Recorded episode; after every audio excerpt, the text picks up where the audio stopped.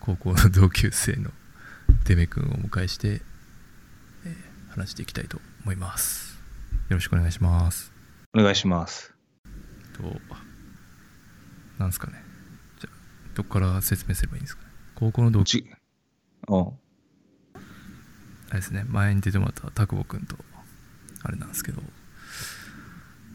同級生2人目。そう2人目ってかまあでも僕高校の友達は多分この2人しか多分いないいやいや、もうちょいおるやろ。いやこれこういうのやってるとか言える友達はこのもう2人ぐらいしかいないですいや、広げてこう。ここから。でえっ、とどうしよう、まあ、彼は今サンフランシスコに住んでいてこれも今日も遠隔操作で録音してますとで今回はさらにその両方で録音して合体させる方式を取るので多分音が良くなるだろうと思ってクリアなボイスでそうそうそうお届けできると。 そうね今回のために2人ともマイク新しく買ってるから そうやんなそれな。うん。ちょっと買われてしまったからこれは買うしかないかと思って買いましたすごい。エピソード4に して。すごい投資が進んでるけど。ダイナミックマイク前そう前使ったやつがそうもう多分20年レベルの20年ぐらい前のやつでめちゃくちゃホワイトノイズというかさーっていう音がすごい入っててでもこういうのなんかなと思ってたらそっちで先マイク買って クリアの音質送送られてきたからいやちょっともうこれまあ言うて買っても7000円とかやから、まあ、いっかって感じで買いましたねこの、え、でも多分同じようなマイクやんな、その、買ったやつって。あそうそうそうそうそうこの普通にあのカラオケ屋にあるみたいなこのマイクが一般家庭にある違和感すご いな。もうこれでそうかな別に今回この一回呼ばれたポッドキャスト呼ばれたから買ったけどこの後何に使うねん っていうえ YouTuber やろそんな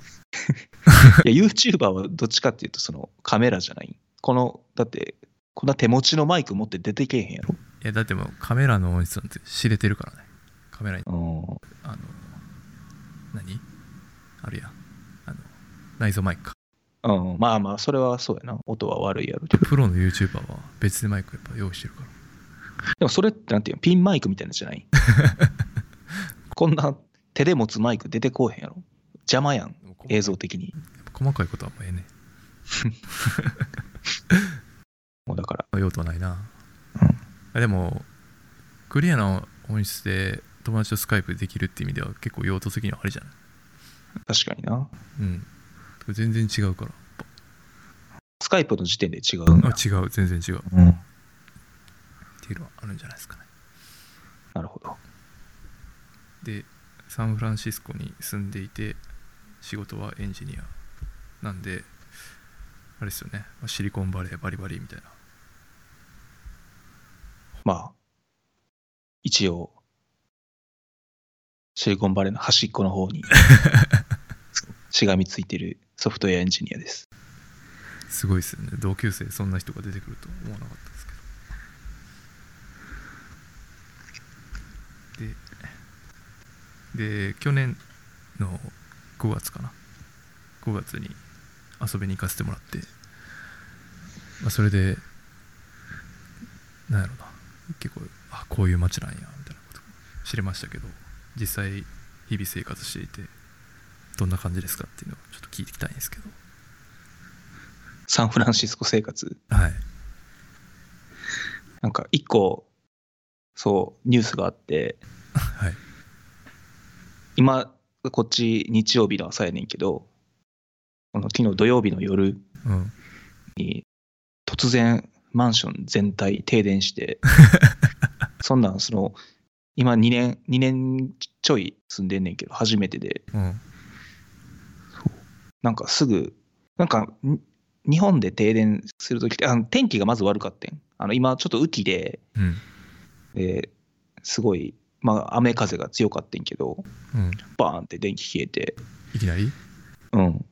でも日本でそういう時ってさうんなんか俺俺が今まで経験したやつってまあ長くても1分2分で復旧するのしか経験したことないねんけど停電ってでも結局なんやかんやで多分5時間ぐらい停電してていやもうもう夜中の1時ぐらいやったからもうすぐ寝てんけどうん結局朝やっと復旧してうーんだからこのポッドキャスト俺できへんかもしれへんと思っててんけどあマジであ先うんそうじゃあえ先までってことかそうそう、ほんまついさっきまで電気消えてて、あそうなんやうん、最初、その、サンフランシスコとかその住んでる地区全体が停電なんかなと思ってんけど、うんツイッターとか見ても全然誰も言及してないし、あじゃあもう単単純にマンションそそうそうそへえやっぱその辺のインフラ的なところは弱いんですかう、いや、そんなことないで、だから俺これ、ほんま、どこの国やねんと思 って、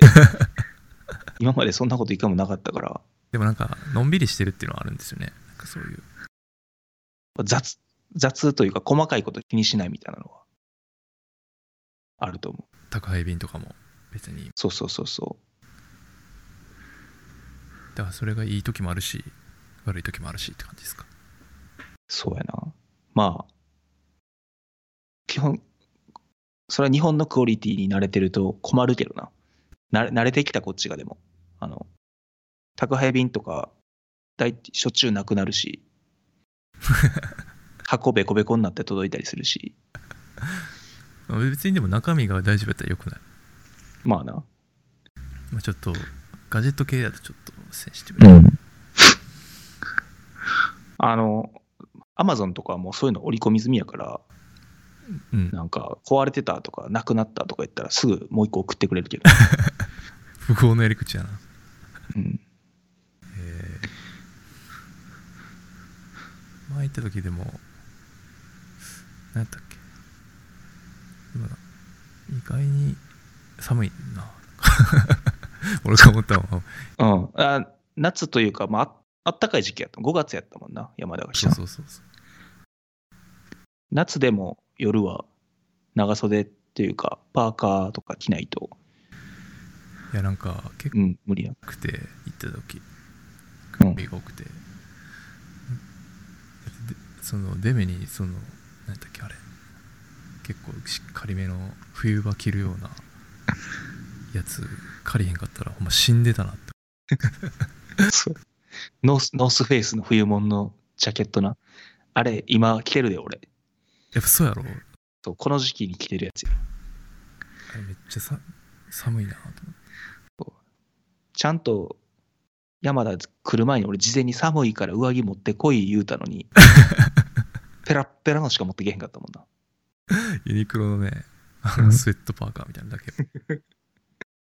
でなんかサンフランシスコとかカリフ,、まあ、カリフォルニア州とかえ聞くとちょっとあったかそうやと思うもんないやーみんなそう思うと思うねそういやほんま最初来る人みんなそうてか俺も自分で初めて行った時ミスったもあんうんなんか言われててもいや言うほどやろって思ってしまうからあなんかその数値としての温度あれやん一応うん8度とかさうんそれ見てもさその季節的になんかえそれな何度なんなんていうかこう想像しにくい温度が多いやん基本的にうん5度とか言われたらいやそれやばいなってなるけどうん15度とかなんか20度弱18度とかえっと、うんいけるやろみたいな感じで行ったら 風がめっちゃ冷たいからそうそうそう全然風の影響でかいなそうそうっていうのがありましたね今はあの冬はな日本よりはあったかいけどそのそれこそダウンとかマフラーとかそういうのは全然いらんしああそうねでもそれ、うん日本と比べてそうやけど通年で見たらこの時期はどういう感じなんですか寒いねまあもちろんあの山田が来た時よりは全然寒いよあそうなんやあの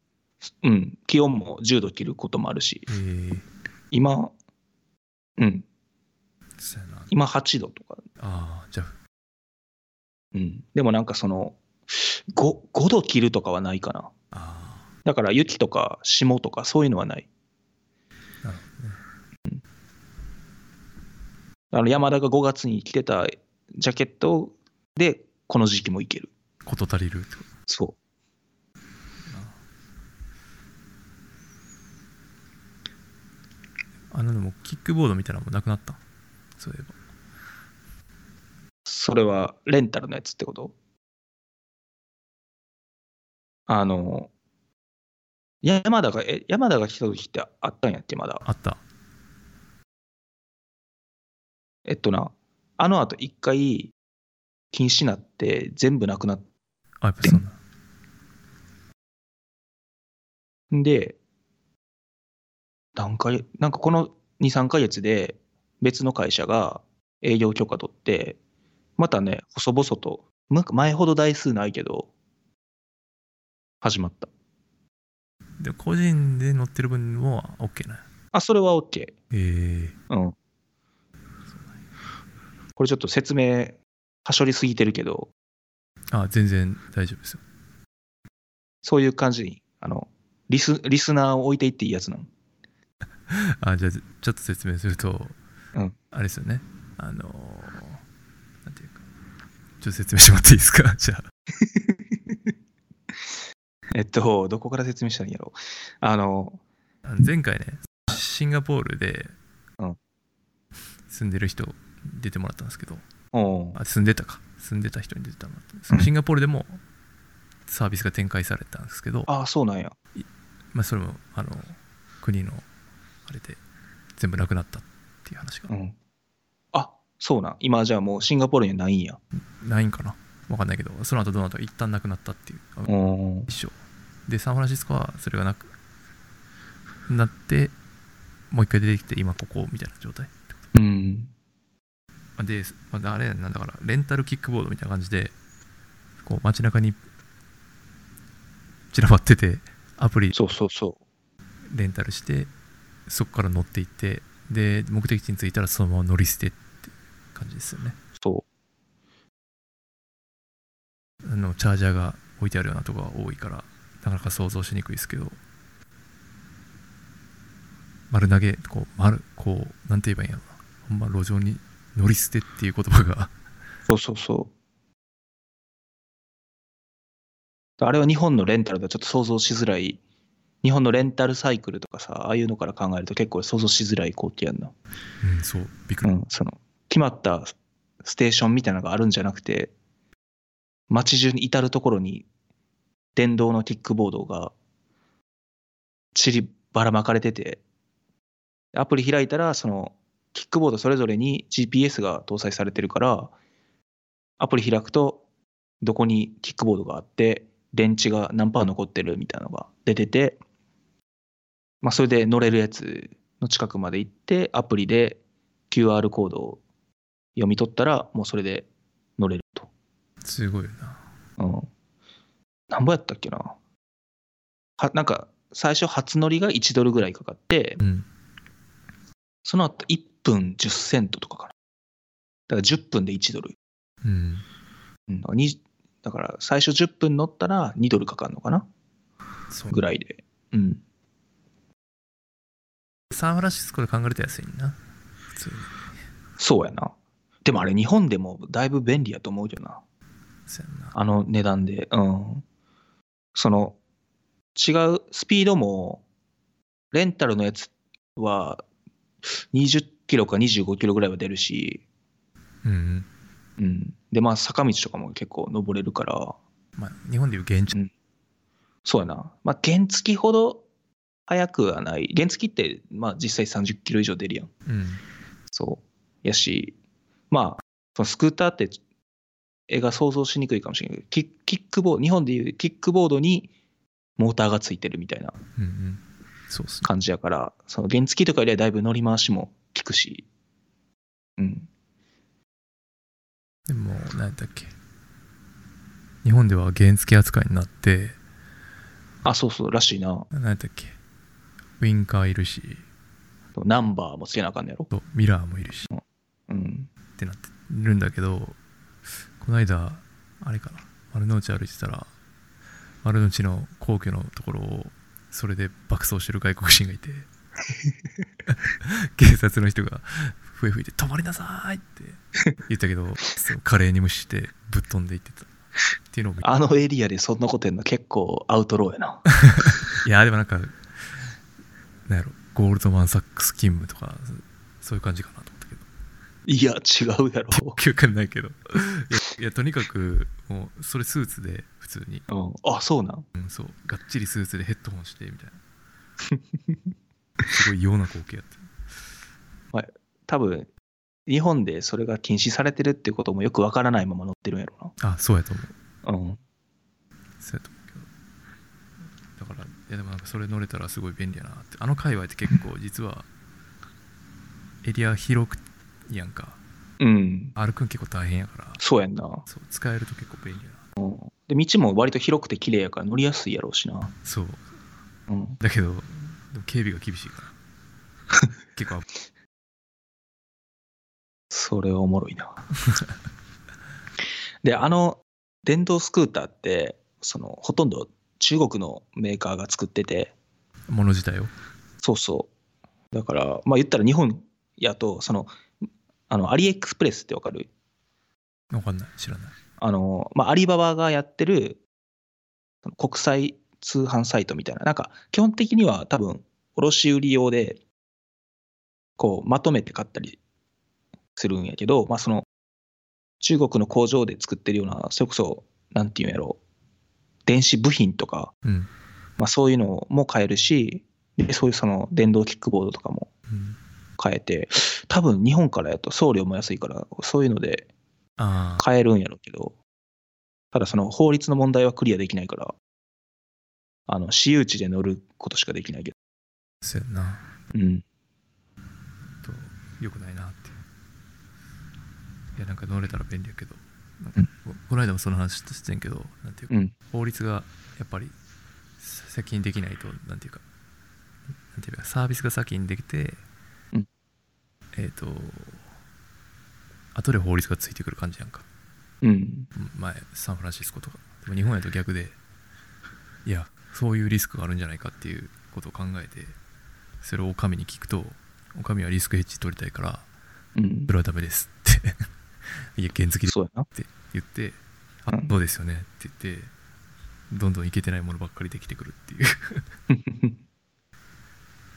まあ、そうイノベーションが起こりにくいってその政府が、に聞くと止められてしまうのは多分どこでもそうやけど、いう、うん。その、こんこのサンフランシスコの、そのスクーター、電動スクーターもそうやけど、その先にやってしまうっていうのはちょっと違うよね。逆やんな。その、そこはち日本と違うとこやんな。 うん、いやそれをやってしまうっていう勇気がみんな持てないんだとまあ、多分そういうのをやってしまって、これは今法律上は、まあ、グレーでしたとかブラックでしたってなった時のバッシングというかリスクがすごいからね。うーんうん。そうやんななんか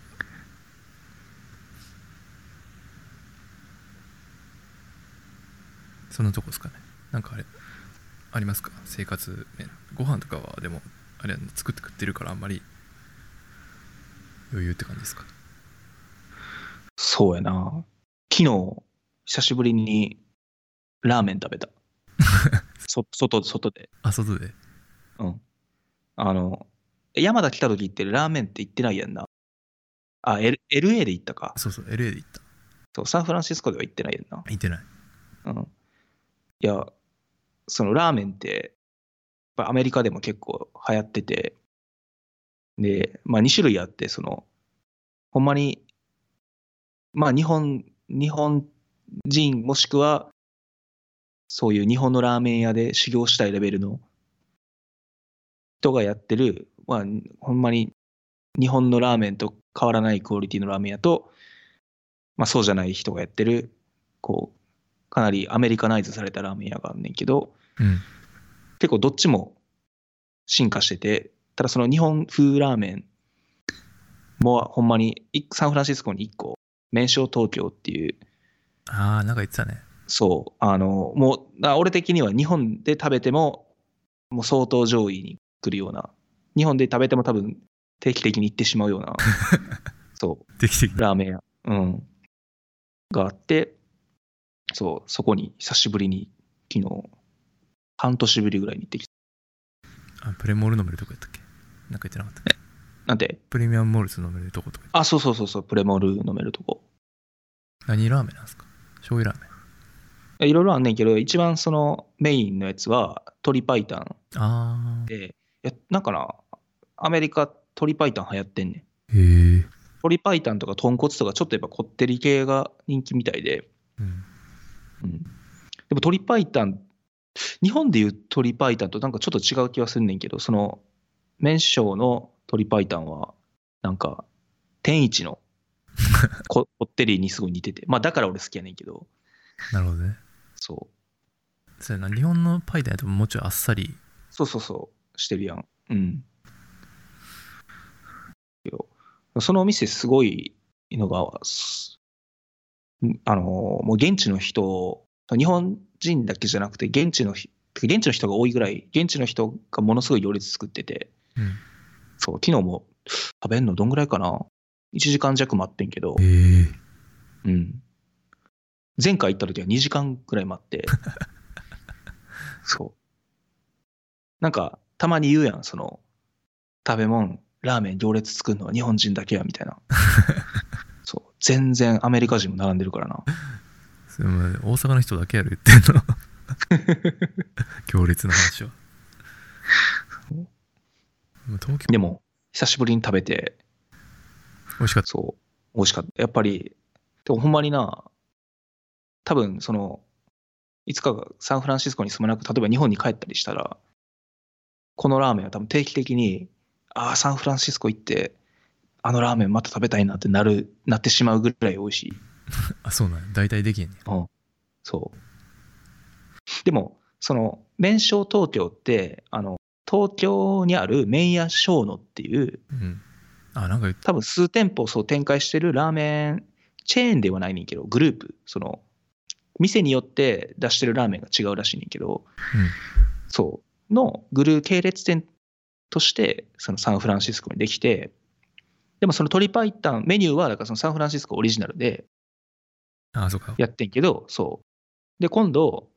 去年の夏ぐらいかなあの東京に麺匠サンフランシスコっていうなんかだから行って帰ってみたいな逆輸入でへえ。じゃあ行ってみようかな。うん、そっちのは食べたことないから、ちょっとどんなもんか知らんけど、こんなんサンフランシスコのラーメンと比べたら全然あかんわ、みたいな。逆の、逆の現象が起こる可能性もある。逆に言うからな。うん。えーラーメンなんかでも向こうのあれ前行ったとこはさすごいカスタマイズする感じだったやんかその店もそんな感じだああ、いや、あそこまでじゃないな。割と決まってる。ただ、麺、ラーメンの種類は多いな。そうなんやそうそうそうそう。すあれやろ、その、や山田といった LA のラーメン屋さんは、麺とかスープとかホッピングとかなんか全部自分で一個ずつ選んでいくパターンやったもんな。そうそうそうそうそうなんか、ああいうカスタマイズって感じじゃないけど、普通にラーメンのメニューの種類は、なんか普通の醤油もあるし、塩もあるし、うんで、やっぱ、その、アメリカのラーメン屋で重要なのが、その、ビーガンとかベジタリアン向けのラーメンそうもあって、そう。その辺のメニューないと、来れない人いめっちゃ増えるからな。店に来れない人が。うんうんうん。だから、それで5、6種類ぐらいあんのかな。えーうん。すごいなそれ大変やな用意する方もそうそうやんな。ただ、そのアメリカのラーメン屋って、まあ、そもそもラーメンが、なんていうの安い食べ物っていう認識がないから、そううんそのラーメンの単価も1杯2000円近いし、まあ、チップとかも入るから。 で、あとは、その、アメリカの人ら、ラーメン屋でお酒飲むし、うんだから客単価は、ちょっと日本のラーメンより上がるうん、から、まあそういう種類を増やしてっていうのもやりやすいのかもしれん。利益が取れるってことかそうそうそう。で俺昨日で、そのプレモルも飲んで、で、まあ、ちょっとそのおつまみ的なのも注文できるから、ってやったら2人で75ドルとかかかったから、日本円で言ったら9 9000円近いってことやんな。しっかり飲んでくってやなそう。いや、日本でラーメン屋で2人で9000円払ってたらもう頭おかしいやん。そうやなどこ、どこのラーメン屋やねんってなるけど。まあ、そう、だから、まあそもそもラーメンしか食べてないわけじゃないねんけど、そう。でもそれぐらい、それぐらいお金取ってくる。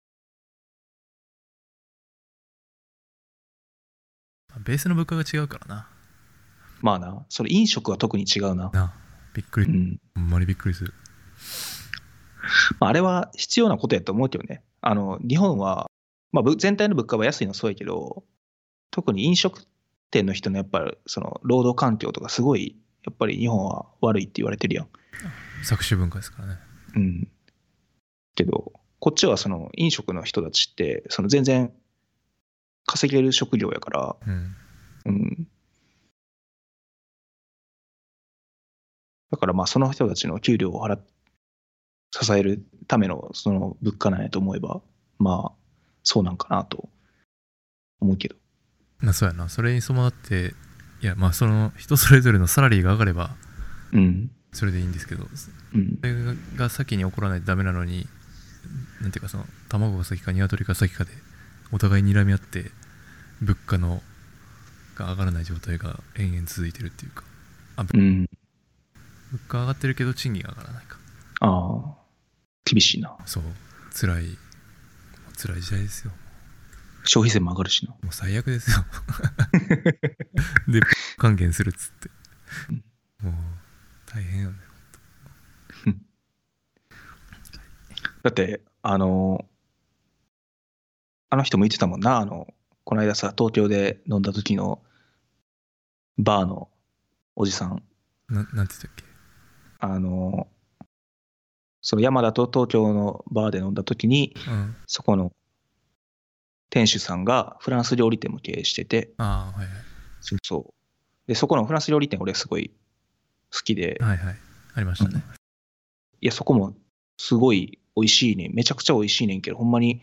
料理だけで言ったら、一人1万円ぐらい、うんそう、で食べれるんやけど、やっぱりその周りが吉野家とかが強すぎ るから、ほほんまは、その、やっぱり余裕持って、そのお金、例えば給料を払って、休みも持ててとかやろうと思うと、2倍ぐらいは取りたいところやけど、やっぱり飲食の今その低価格競争が激しすぎるから、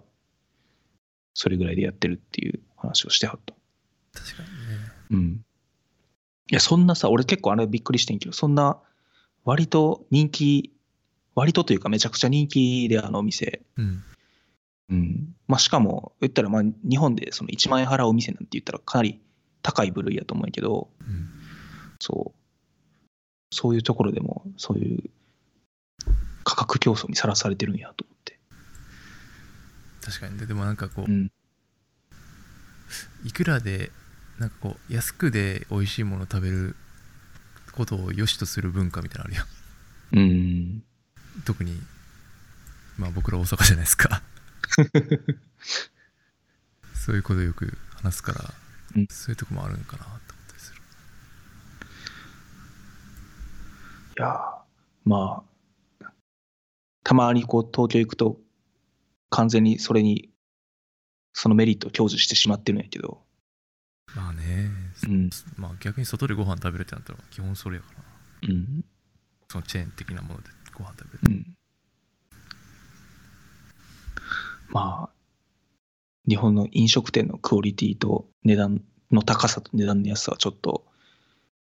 特にこっちでに住み始めると、どんだけす異常かっていうのがなんかすごい感じるよね。ああ恵まれてると享受する側はうん。まあでも、まあ、そもそもなんか、あれなんやろうな、外食自体が、うん。多分そのアメアメリカやとレストランで食事するっていうのがそもそもかなり贅沢なこう行動うん。やから、ほんまにその立ち飲みのバーで飲むとかは全然あるけど、まあそういうとこはそんなにお金もかからへんし、でもそのなんか、その席にウェイターの人がこうついてくれるようなお店でご飯を食べるっていうのは多分日本よりはだいぶこう敷居が高いそもそも行動やから、うん。それと日本は全然な、例えば居ざ居酒屋みたいなのとか、うんそう、ああいうとこで、まあ、食事というか飲むっていうのはかなり、なんていうの、一般的な話やし、うんうん。まあ、そもそも回数もだから違うやろうし、その外食に足を運ぶ。ああ、いや一回をすごい大切にしてるってことうん。でもそうなんかその辺は本当一生解決しない感じがするな本当にそうやな、どういうとこから変わっていくんやろうな、変わるとしたらな、難しそうやな。だってもう本当に産業構造自体がすごい変わっちゃうからお金の取り方も変わるし、って感じになるでしょう多分うん。だから誰かが思い切ってやってそれがすごいビジネスとして成功しないとなかなか難しそうねどうなんやろな、なんか、あの、よくわからんけど、その飲食店における、その従業員の人たちの能力が、その、なんていうんやろ、店の経営とかに与える影響ってどれぐらいなんやろうなっていうのも、うんその日本の IT 業界とかでは起こったというか起こってる話やねんけど例えばその日本で飲食店やってあのうちは週休完全週休2日で、うんまあ、給料もめちゃくちゃいいとうんいうふうにしたら、まあ、その待遇で多分相当人は取れるわけやん。あの、いい人を独占できると思うねんな。うん独占とまでは言わないけど、かなり集められると思うねんけど、はいはいで、その結果、そのお店がめちゃめちゃこう、クオリティが上がっ、その人たちの能力が店に生かされて、その、例えば言ったら、その、市場価格の2倍、3倍出しても、食べたいっていうようなお客さんがいっぱい来るっていう状態状態になれば、まあ結構、その、いい循環やんね。そうやなだからそれそなるためにはもう味のとかさ、うんクオリティが高いとか超人気店なきゃいけないってなると、う。うん。なかなかハードルが高いよねそれまたねだから IT 業界は結構それ分かりやすくて、その、うんいい、例えばいいソフトウェアエンジニアとか、まあ、いいプロダクトマネージャーとか、まあ、いい経営者とかをが、まあ、いると、そそれがそもそものその会社の、まあ、製品とかサービスの差別化に結構つながりやすい、目に見えてつながりやすいんでね。まあだから、日本で、やっぱりもともと日本の、例えばその IT 業界、プログラマーの人たちとかって、もともとはあまり給料が良くなかったけど、うんそれでこう、給与水準をとか待遇を上げて、いい人を集めて、サービスを差別化して、まあ、売り上げが伸びて、より人がを集めるっていうなるほど流れは、そうまあ、それはこっちのシリコンバレーもそうやけど、そうですねだからその変化が起き起きて、まあ、業界の人たちのその待遇全体が上がったっていう現象が日本でもアメリカでも起きたから起きてるから、あーでもうん、そういうシステム的にこう合理的に目に見えて良くなったか悪くなったか分かるようなものだといいけどねご飯とかなかなか難しいよねあとはそうやんな飲食ってそのスケールさせるのが難しいもんねうんそんな気がするむちゃくちゃすごいシェフが一人いても例えばその売り上げを100倍にできるかっていうと結構難しいもんねなんかそれすげえ汚いレストランとかやったらさまたうんすごい綺麗なレストランやけどしょぼい何ご飯しか出てこないとかまあ普通にあるうん難しいな。でもその辺考えるとでも今でも IT 業界でいうとねみんな優秀な人たちは Google へ行き っていううん。まあだから Google とかがまさにそれをそのやったよね。最高の環境と待遇を用意して、その超一流の人を集めて、サービスで差別化してっていう。退職ブログブームが到来したもんね一時あははは。日本、日本のやつな。うん。そのちょっと話脱線しましたけどうん。その何の話やったっけえサンフランシスコの生活どうですかって話ですラーメンの話しかしてない気が する。飲食店の話しかしてない気がするけど。役に立たないですそれえ サンフランシスコのラーメンの情報はちょっとあんまり 役にうん誰が興味あんねん。いいんです別にでも誰が興味あんねん話するコンテン場所なんでなんだっけそんなとこですかなんか他ありますかそうやな。コーヒー美味しいのいいよねそんぐらいかなっああ、てよかったなとそうやな。コーヒー、この間俺が買って帰ったやつ飲んだ。あ今飲んでるフィルズがもうなくなるからああ。って感じですフィルズ美味しいですねやっぱスタバとかとへ並列で飲んでるけどこうん。れ全然違うなって感じは違うんや。全然違うよやっぱだいぶいやまあスタバのコーヒーがそんないけてないっていう問題もあるけどでもスタバの豆を家で入れて飲んでるんやろ。あそうそうそうんえ、でもそれやったら結構、ういやでも違う。ーもう全然違うあ、ほんま。フィルズのは美味しいようーん。しでもあのもう一個もらったやつはまだスタンプタウン。ちょっとまだ開けて、うんすいませんいつもあれも。多分、また、そう、来月多分東京行くから、あマジですかそう、気に入ったやつあったら、言ってくれたら、また買ってくし。すいませんうん。リクエストなかったらスタバの豆にな るけど。本場のスタバの豆。もうマジでやめろよほんま ほんまいらんからそれダンキンドーナツでもいいけどな。ダンキンドーナツのコーヒ それー売ってるからな、スーパーに。大してうまくないしないや、でもその、あるやん。日本で、こう、吉野家食べるのと一緒で、あえての、本場の庶民の味みたいな。まあ確かに雰囲気はそうそうそう。うん、ななるほどそんなとこかなそうやな。うん、基本、やっぱりこう、飲食の話しかしなかったけど。まあでも食い物大事っていう話が あるっすそうやな。あの、そう。それで言うと、サンフランシスコは、なんかまあアメリカって結構、飯、まあ、また飯の話やけど、飯まずいイメージがあったりするけど、サンフランシスコはすごい、まあやっぱ移民が多い街やから、で、アジア人も人口の半分がアジア人っていう街やから、その、特にアジア系の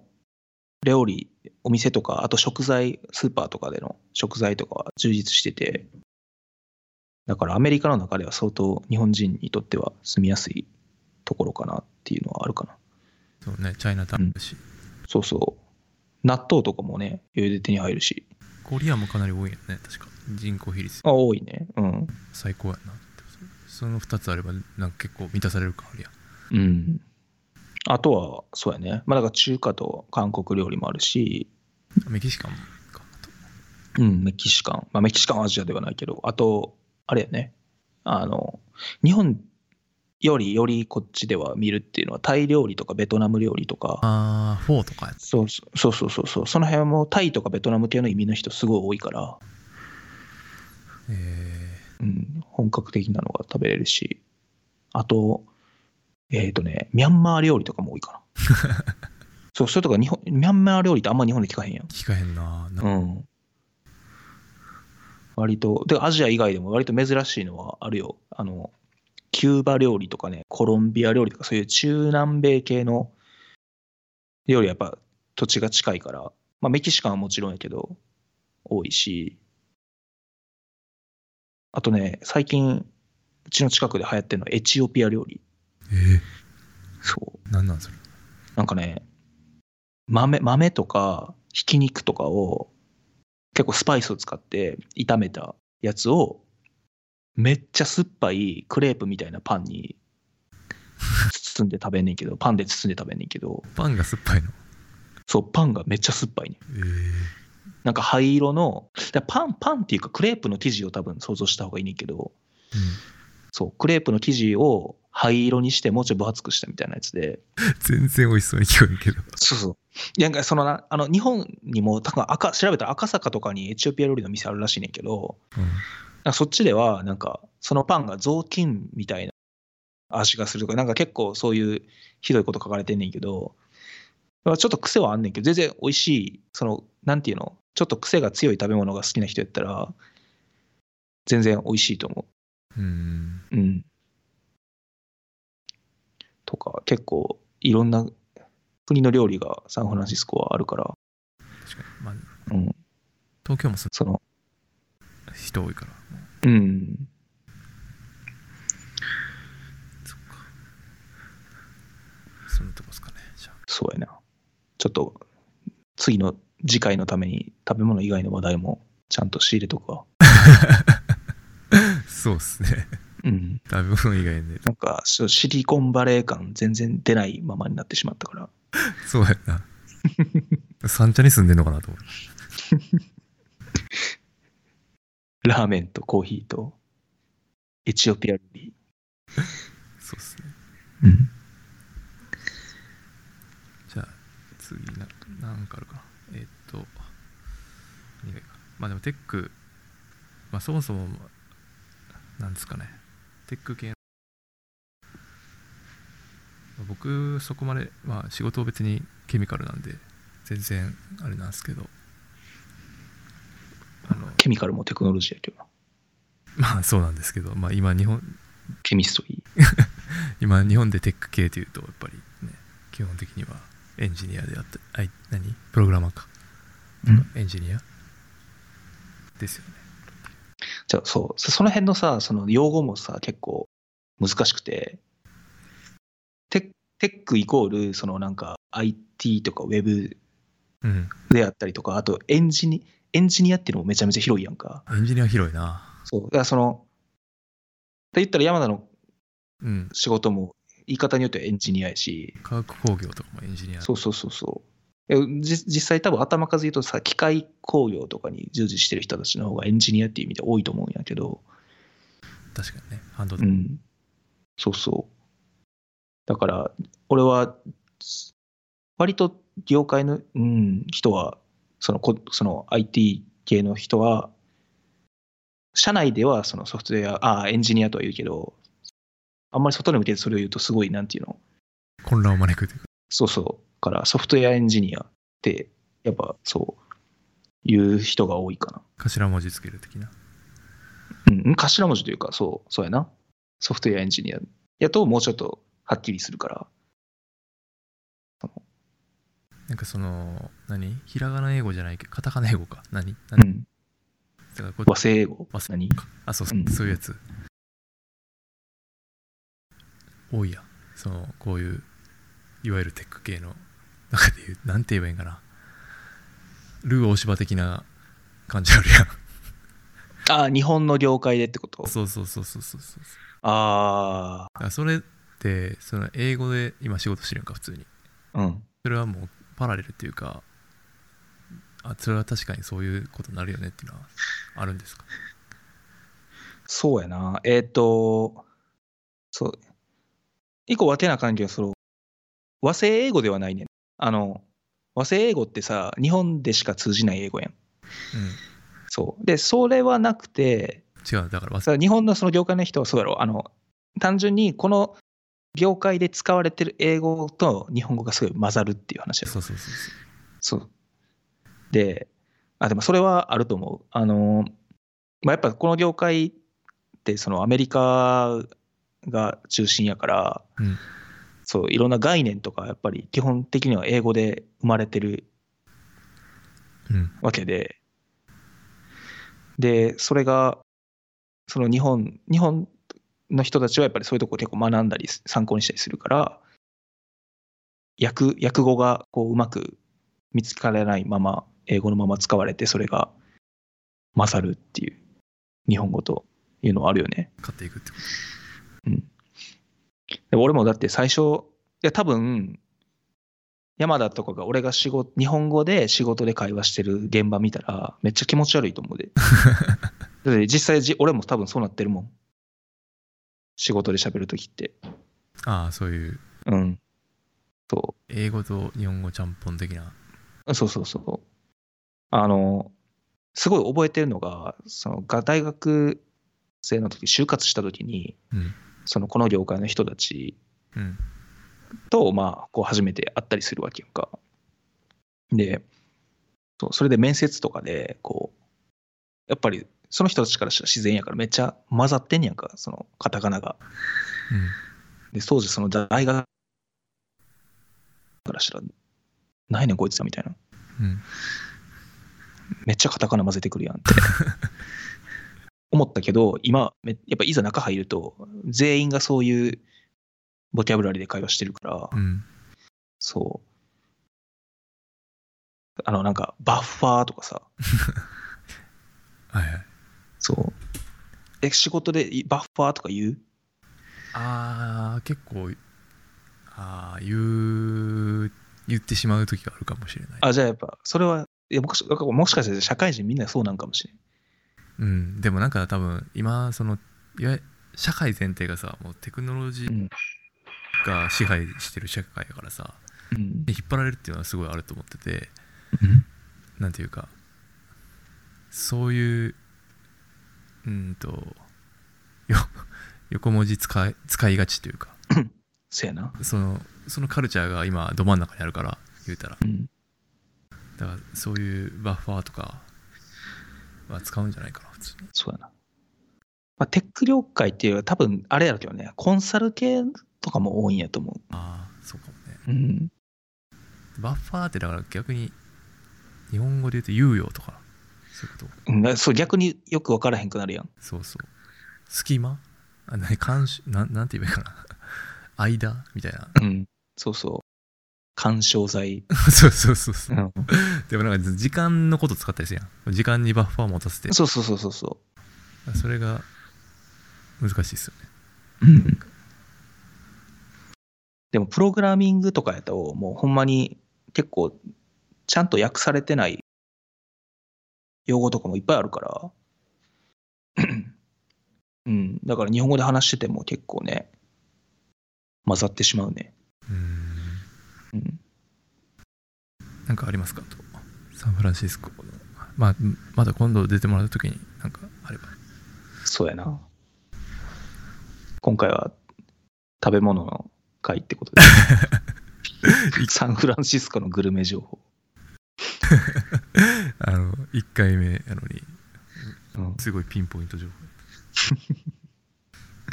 そうっすねまあ、まあ、あそうそうまあそういうテクノロジーに興味もあったのがし、まあ、そもそもポッドキャストやろうかなと思ったのがこのデメ君に教えてもらった「リビルド FM」っていうポッドキャストがああったんで、うんここって感じなんですけどそうあ、なるほど。なんでまあでもこれあれなんかな興味ない人でも俺も最初紹介してもらった時全然聞けへんかったけどうん。なんか今は聞けるようになってんななんなんやろこれ何がどうな自分が大人になったからなんかわかんないけどまあ、リビルド FM って、その、多分ソフトウェアエンジニアの人、日本人のソフトウェアエンジニアの人やったら、はい、大体誰でも知ってるっていうぐらい有名なポッドキャストで、うん、そのまあ、宮川さんっていう、もう10年ぐらいサンフランシスコにいてはるソフトウェアエンジニア、日本人ソフトウェアエンジニアの人がやってるポッドキャスト、もう5年ぐらいやってる、やってあんのかな。そうそう。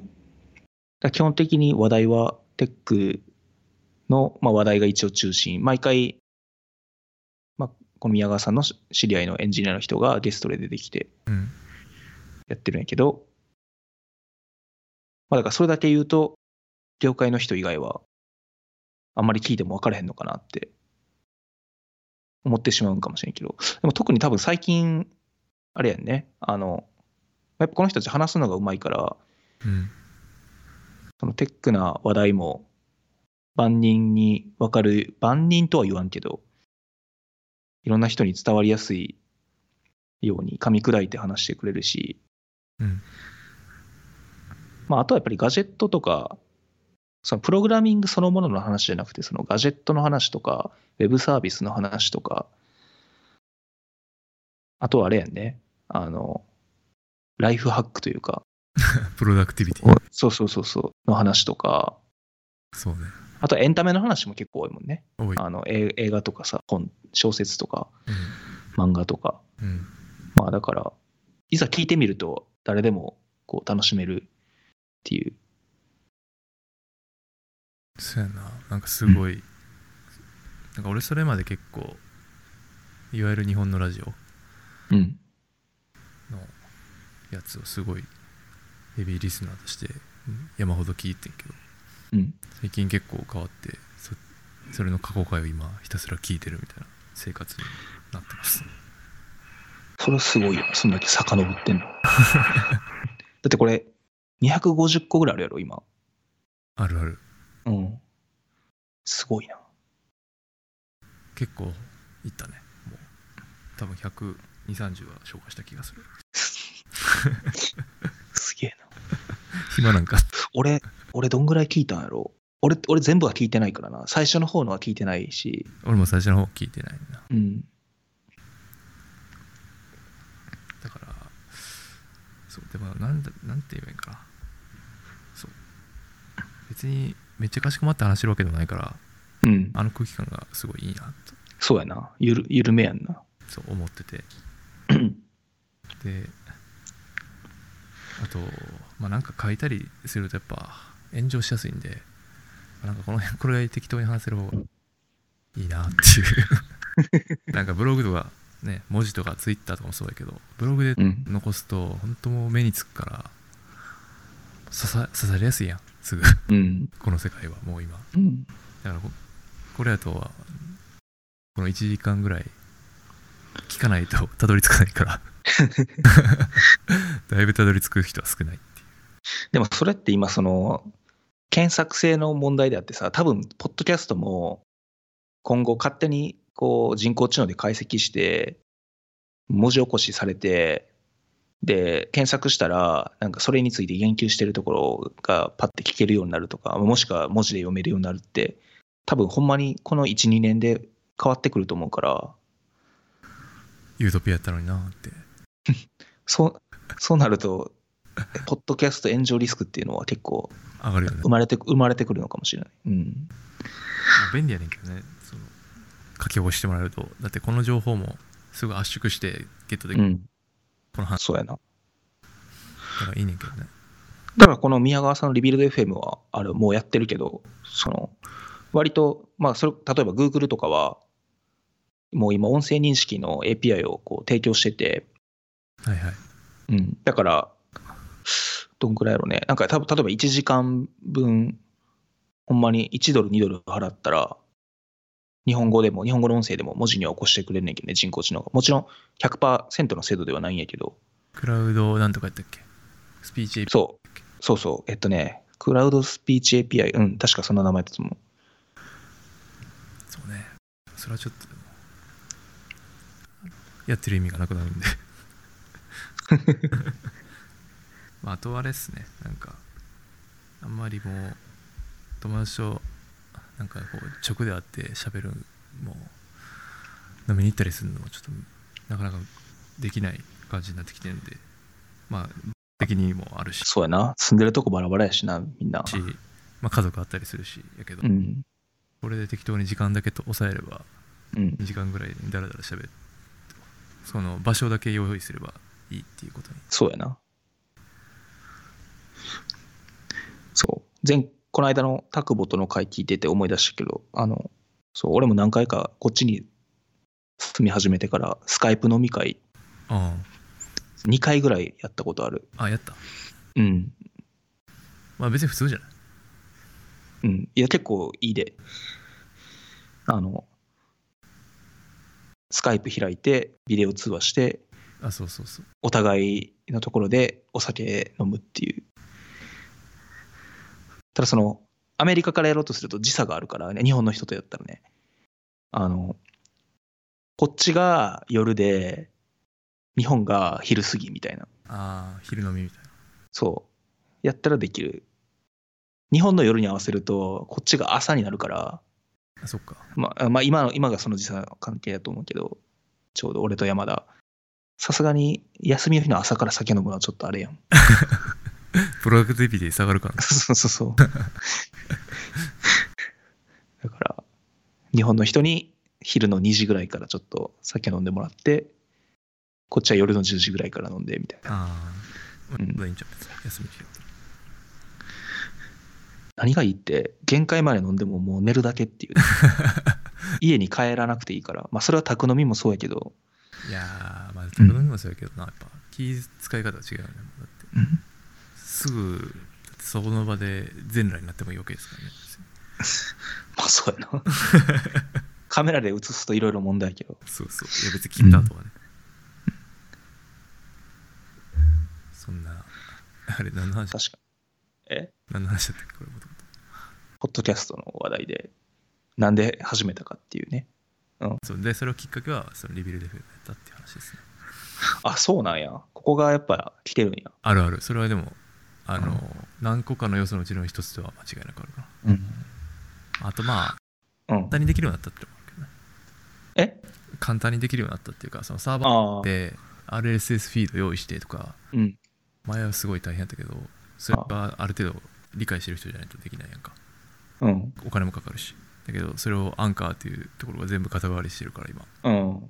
今、それでやれてるって感じですかね。いいな。そのアンカーって、配信は無料でできる配信無料。うん。ただ、えっ、と、なんだろう。全部、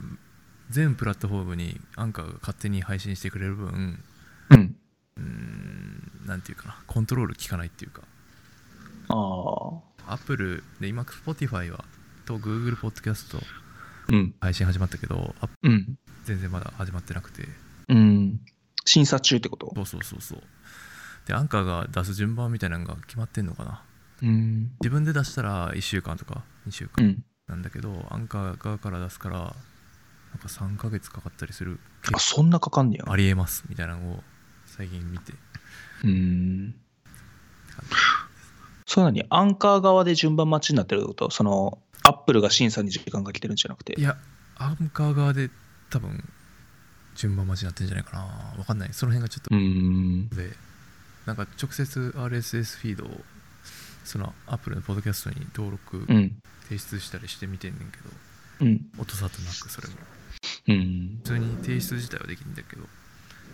レスポンスがないみたいまあ、だって、ほんまに審査しようと思ったら、いまあ、少なくとも1エピソードぐらいは聞かなあかんもんなな。そうそうでも一回審査された後自野放し基本結構野放しやから、まあそれはそれでいいんですけどねうんみんな Spotify 大体使ってる人多いから Spotify1 個あればいいかなっていう感じですそれ、えっと、え、日本、日本でもうそうなってるん、今。それぐらい Spotify みんな使ってるん。うん結構なんかストリーミングサービスで音楽使ってるって言ってる人大体 Spotify な気がするなあ俺,、ま、俺周り調べやけど多分それ、だいぶバイアスかかってそうやけどな。そうかないやでも AppleMusic って感じじゃないかななんかライトユーザーやっぱ Spotify の人多い気がするけどなうん。ごめん、なんかめっちゃうるさいな、こっち。あ大丈夫でも Spotify あれや無料やからうん。あのスキップとか広告とか入るけどうん。数制限されたり広告うん。入ったりするけど基本無料でも使えたりするしポッドキャスうんト、CM 入んないままそのままダイレクトに消えたりするから、うん。まあアプリとしては便利かなっていう感じですねそうなん俺、日本住んでた時、まだ Spotify 日本で始まってなかったからさ、いまいち温度感が分かってないねんな。ああいやもううんめちゃくちゃ今なんていうか市民権を得てると思います、うん、あの広告はすごいそのちゃんと日本になんかローカライズしたというか駅とかにあるやんね、あるあるうん、そうなんや俺もあのアメリカでは Spotify やけど、ああそうねうん、基本、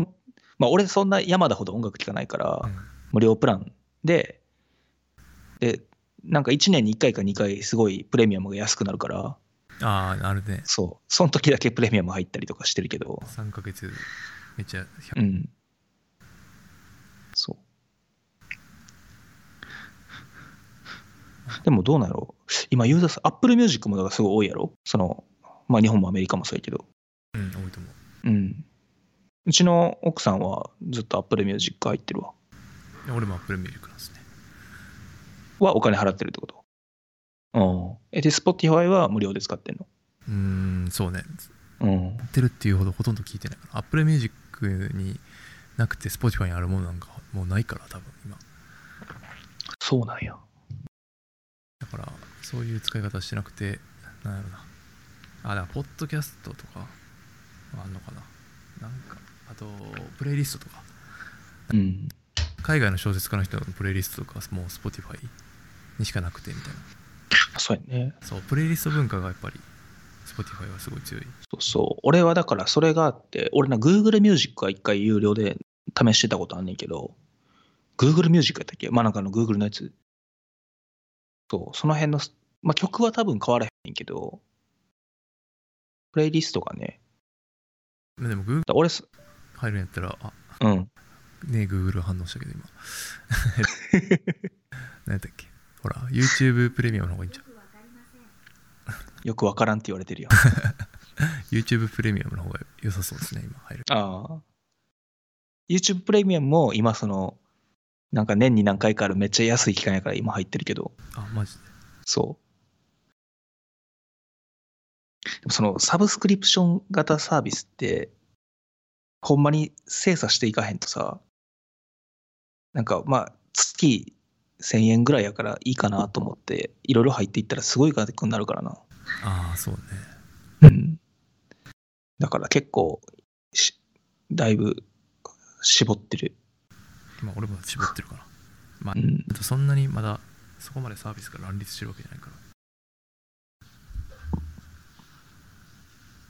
YouTube やとアメリカは YouTubeTV っていうのがあって、うん。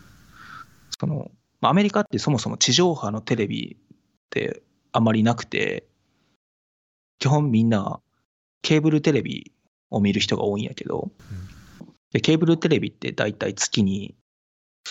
70ドルとかうん。ぐらいすんのかな。だ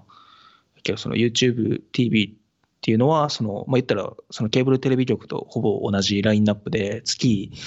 40ドルとかかな。ああ、安いんや。そう、やし、そで、さそれで家の、まあ、テレビでも見れるし、タブレットとかパソコンでも見れるし、で、あの、録画もさ、まあ、録画っていうか、だから言ったら、む Google の側で全部データ持ってて、まあ、だからその後から見たりするのもめっちゃ楽やし、 そうああそれでも日本やとあれやなあの一人一人が全録しないといけないっていううんうん、すごいあの無駄なされるそう。それはだからね、俺、それも、だからやっぱ月40ドルやし、そんなに俺テレビ見ないから、うん常に入ってるわけじゃないねんけど、うん結構、例えばこの間だとスーパーボール、あ NFL の決勝戦あったから、それのために1ヶ月入会したし、去年やと NBA のプレーオフのシーズンとか、あとは、あれか、サッカーのワールドカップの時とか、そう、そういう時に入会して見てたけど、あそれ入ったり出たり OK なできる、うん。そう、そういう縛りが全然なういんいつでも入って出れるから。じゃあでも、うん。例えば月40ドルやったら1年でさ、500ドル近いわけやんか。ちょっとゾッとするな普通に月1000円でもだってそれで1万2000円やからね。例えばその Spotify とかさ。そうやねんなそう。だから数をちょっと、もうだってあれやん。Netflix とさ、Amazon プライムはやめれないやん。やめれないそう。やろう。だからそれだけでさ、もう言ったら、1年に2万近く使うわけで。今いや2万ああまあそうかだろうち3000やからな4000かう。そや。アマゾンプライム日本めっちゃ安いねんな。そうそうそう300円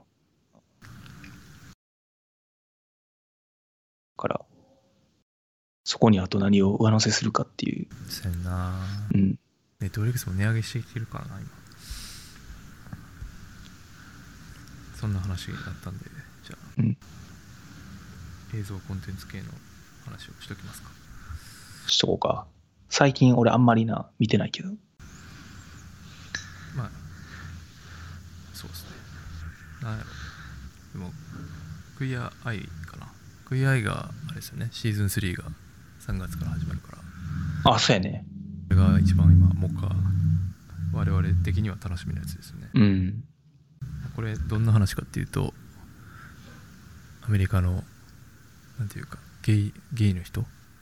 が5人出てきてそれぞれプロフェッショナルな領域を持っていて1人は食事やったり1人はファッション1人はインテリアうん。 1人は美容1人はメンタルトレーナーみたいなうんと。いうそれぞれの特徴を持ったゲイの人たちがえっ、となんていうかな自分に自信がない人たちの家を訪れてなんていうか変えその人を変えていくという、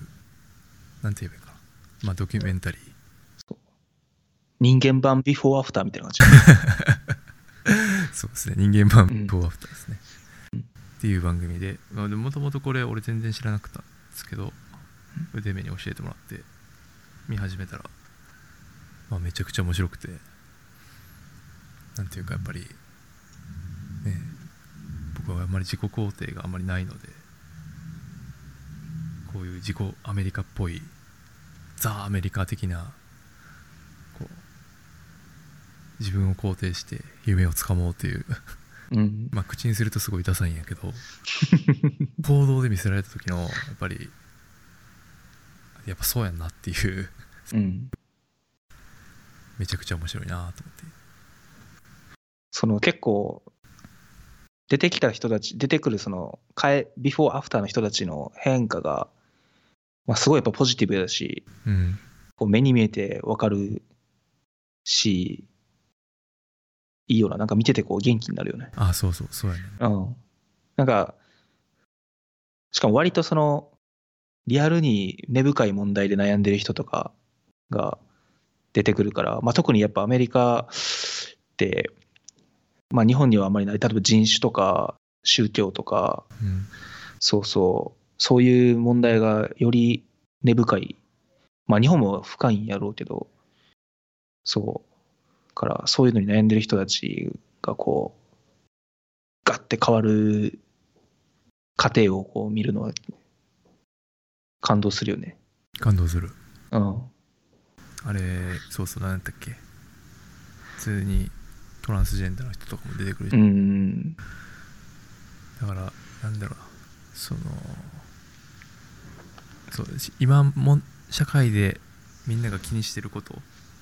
気にしてる人たちその人たちに当事者の声とかまあ聞いて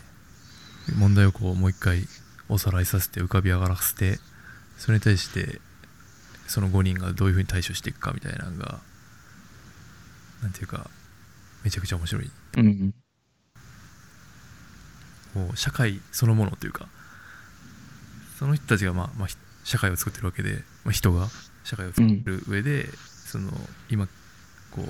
問題というか問題じゃないなこうスポットライト当たってる人たちをに対してファウファイブがこうどうアプローチするのかみたいなのが毎回面白い。そうやね。でそれその人たちが今日本に来ているというのがまたこれ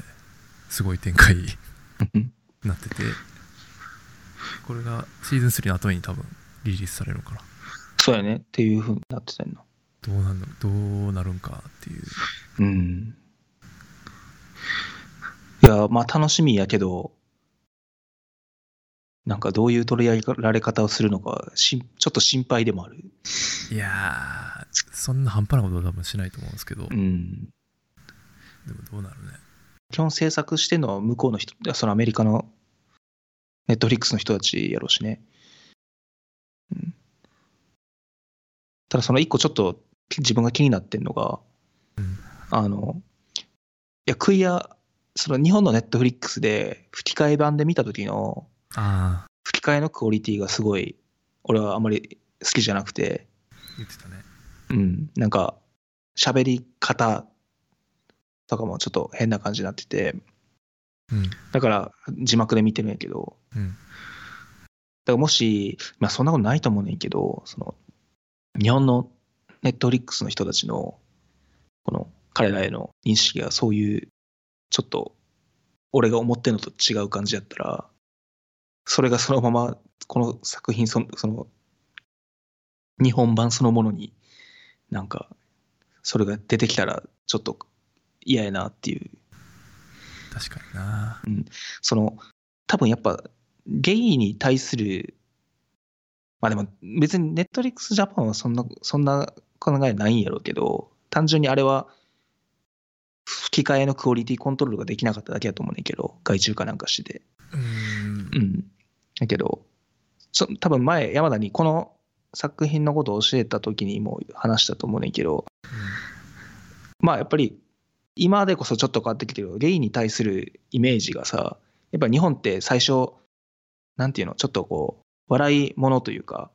そうですねうん、なんかこうバラエティーとかでもさネタでなんかゲイやゲイやとかさまあおすぎと言ったり、始まってみたいなうん、そうっていうのがあったからで一方でこのクイアアイの5人はめちゃくちゃもう魅力的やんうんそうめちゃめちゃかっこええしうんそう。だから、なんかそれが変な扱いになったら嫌やなって、まあないと思うねんけど。そうやなでもだう日ん。本のカルチャーをどこまでこうぶっ込んでこう掘り返すのかっていうのはすごい気になったうん。この同調圧力にまみれた社会ってことを どこまでぶっ込んでいやいやそうじゃなくていいんですうん。その Be yourself っていうか自分の生きたように生きればいいんですって言えるそうやなその辺がすごい気になるかなうん。まあ、大丈夫だと思うけどな、基本楽しみやな、やっぱりでも。そうやなうん。まあこれで、逆にそのゲイの人たちとかに対する認識もいい方に変わもっと変わったらいいやろうし、まあ、ゲイだけじゃないけど LGBT っていうそうやなの人たちとか、まあ、あと多分別にさこれおそらくゲスト日本人4人出てくるって書いてるけど、うんその人たちはまた別の多分悩みを抱えてる人たちが出てくるはずで、うんうん、そういう人たちに対する認識とかも変わるといいな全然まだどんな人が出てくるかも想像できないからそんなことしか言えないけどそうねうんいやーでも結構やっぱりアメリカであんだけ結構ハードにやってきたからうん日本でなんかそんななんかそれこそお茶濁しみたいなことをやらない気がしているというまあそうやろうね。だからそのプロデューサーとかはね、本家の人そのまま持ってきてるやるみたいやし、うん。大丈夫ちゃうかな。そうねうん。なんか、でもほんまに、まあ今シーズン2まで配信されてるけど、で、実は俺こんだけ言っといて、シーズン2の真ん中ぐらいまでしかまだ見てないねんけど、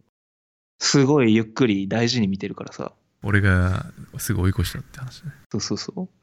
やねんけど、いやほんまにさ、もうほぼ毎回、これ神エピソードやんってならへん。なるそう。その打率がの高さがすごい。やばいなんかうん。マジで今精神的に辛い人みんな見た方がいいと思うあれ本当そう やな。あなんか、明日から人生良くなりそうやなって思えるよな。仕事もうちょい頑張ろうとかなるしうん。これは、そ超おすすめコンテンツですねこれねう。そうやね。万人に勧められるよね。うんで見てない人いるんだったらすごいもったいない感じがするうん。ドリックスねでもそう、あの、さっきの Spotify の話じゃないけどさ、うん Netflix は日本やと、なんかアメリカほどみんなが見てるって感じでもないんやろ。ないうん。あだからそれこそ前リビルドでもその話してたよねそうそうそうそもうみんなが見てるのが当たり前みたいなだからこんまりもそんな感じだったっけ、う。うん、そうそだから日本でもだからこんまりの記事はめちゃくちゃいっぱい出てきてるけど今う。うん。ほんまに見た人の感想ってあんまり見ないっていうかまあそもそもネットフリックス入ってる人そんなにいないしだかうーん。らだからその辺は結構だから難しいですよねだからドラマとかも俺結構見てるけどうん。その話を直接リなんていうか人と話すことってまあないからうん。プライムの映画とかはねもうみプライムはまあ基本みんな入ってるからそうやなプ。ライムで新しく追加された映画で俺が映画館で見たやつとかの話はうん。そうタクボとしたりとかするけどうん。なかなかネットフリックスの話をするって人はいないような気がうん。日本版のキラーコンテンツがないんやろうな。ああテラスハウスかなああ、そっか。テラスハウス相乗りそれ今、相乗りもやってんねんな。あとは、日本、あ、でもアニメかな。日本やとアニメがめちゃくちゃ充実してるから、アニメ好きな人それはオリジナルのアニメな。もそうやしうん、あ、でもプライムもあんのかな。でもなんかそういう話を聞いた気がする。うん。まあでも、まあでも普通にプライムは、それな、日本のプライムの、あ、わかんない、かアメリカのプライムちょっとわかんないけど、プライムの映画のこレベルがかなり高いから、早いし、入ってくるうん。ネットフリックスよりも強いかな、多分映画の力の入れ方。うん。だから、プライム入ったら、ネットフリックス入る必要性はあんまり感じないかな。多分。なんか、強烈に見たいコンテンツ。そうそうそう。だからなんか、そのよく言うんがさ、アメリカはあの、ハウス・オブ・カーズがオリジナルコンテンツで、はいそう、あれにすごいお金かけて、それで一気にユーザー取って、で、割と強くなってったっていうのがあるけど、まだ多分日本のネットリックスはそこまでのがないのかなっていう。うん。まあ、やっぱそのアメリカの海外、いわゆる海外ドラマってやつって、好きな人は好きやけど、みんなが見てるものじゃないやん。うん。うん。だから、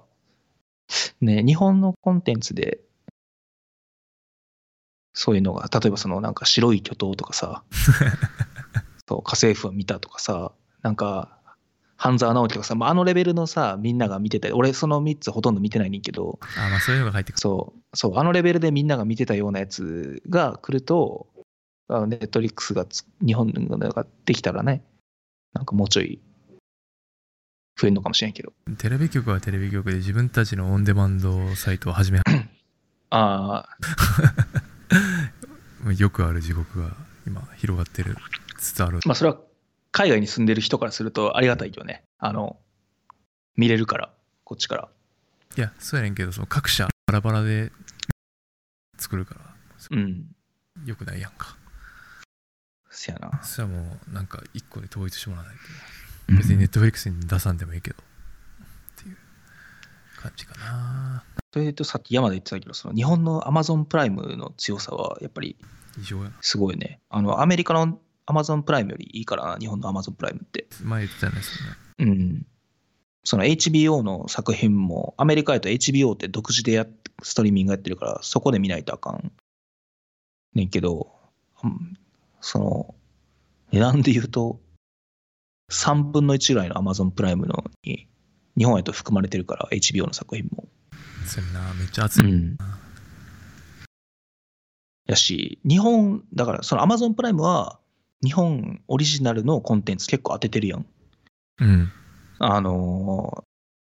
ー、なんだっけ、 バチェラージャパンとかさ、ドキュメンタルとかねそうそう、ドキュメンタルとか、と、あれやろ結構バラエティ系多いよね。おいうん。有田と週刊プロレスととか。あああれ紙コンテンそツうそう。あれもうそれあれそう俺ドキュメンタルとか見てないけどあれはそう見てるな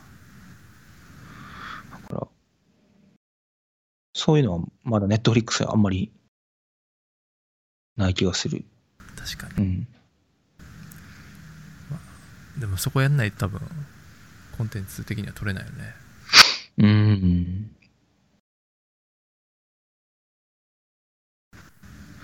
そうなろうな。あ、でも、あ、そうや、火花があるわ。火花。ああ。え、でもあれって映画じゃないうんドラマあれドラマ。あ、そうなんや。ドラマ版なんや。うん。あれぐらいかな。あれ以降ないんだよな。なんか、そういう。うん。すごい話はいっぱい出てたけど、いろんな映画監督がネットフリックスムービー撮ってんじゃないかみたいなうん。言ってるけど、実際作品としてはあんま出てこないかな。って感じですかね。っていうと、HB、あ、そうかな、HBO コンテンツでシリコンバレーが今見れるようになって、Amazon プライムで全部見れるようになってて、あ、そうやな。で前これもすごい面白いんですけどこれ教えてもらった時はあれですよね Hulu が HBO コンテンツ保持してる時でうん。 その時はもうぜうん教えてもらったけど、まあ、これもデメに教えてもらってだけどえっ、と無視してい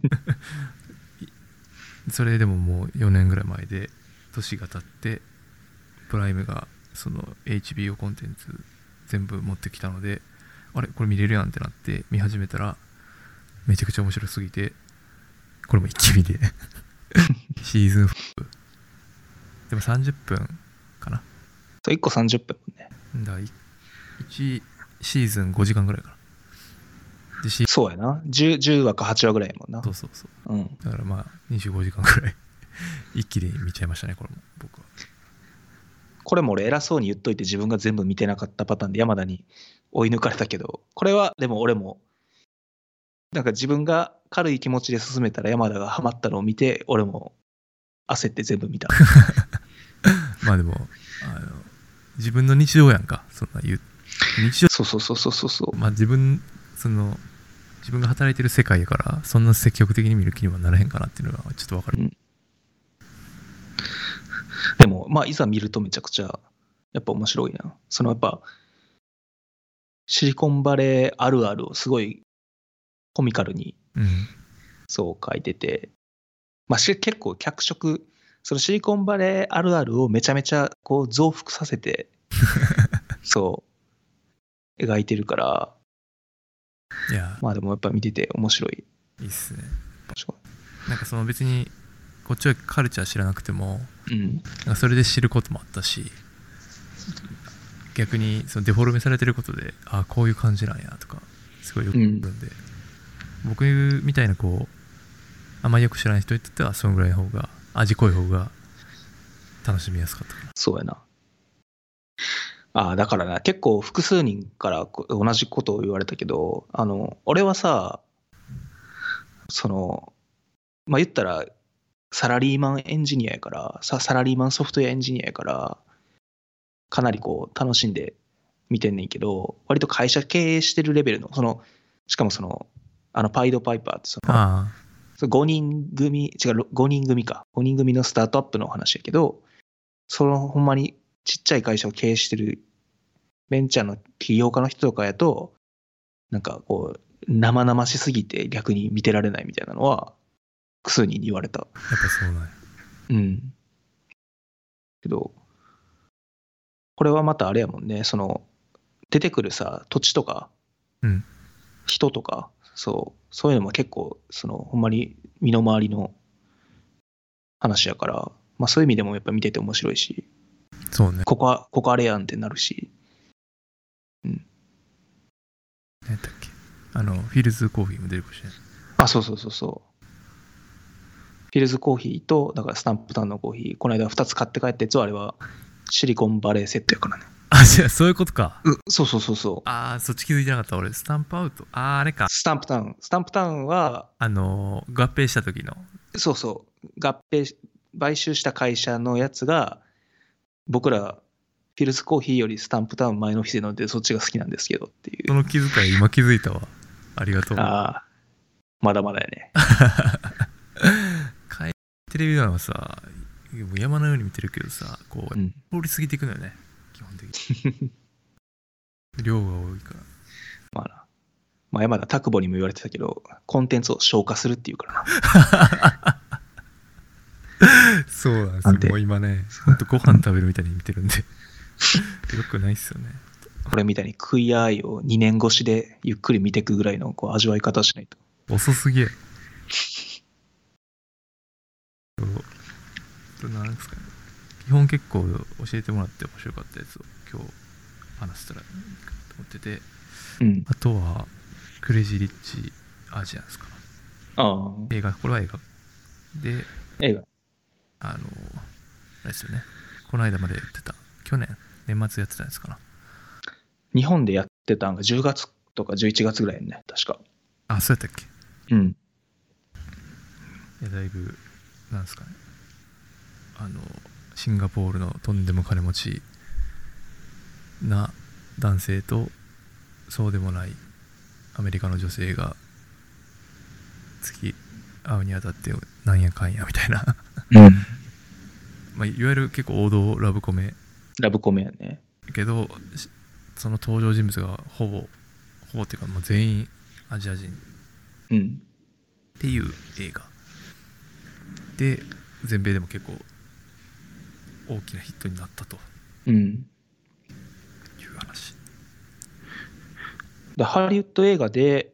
主要キャストが全員アジア人っていうのが、ほんまに何十年ぶりみたいなやつなんやろうんなんかでもこのタイこの感じでなんていうかアジアメインっていうのは本当見たことないなって感うん。じしかもハリウッドメインであ台湾とか中国の映画でそうやね。韓国とかだったら全然あると思うけどうん。まあ、これまあ普通になんかもうなんていうかなこうすごい大げさやけど、うんまあ、その大げささがやっぱり面白いっていうか全力でこうバット振ってる感じがうん。好ましいなと思います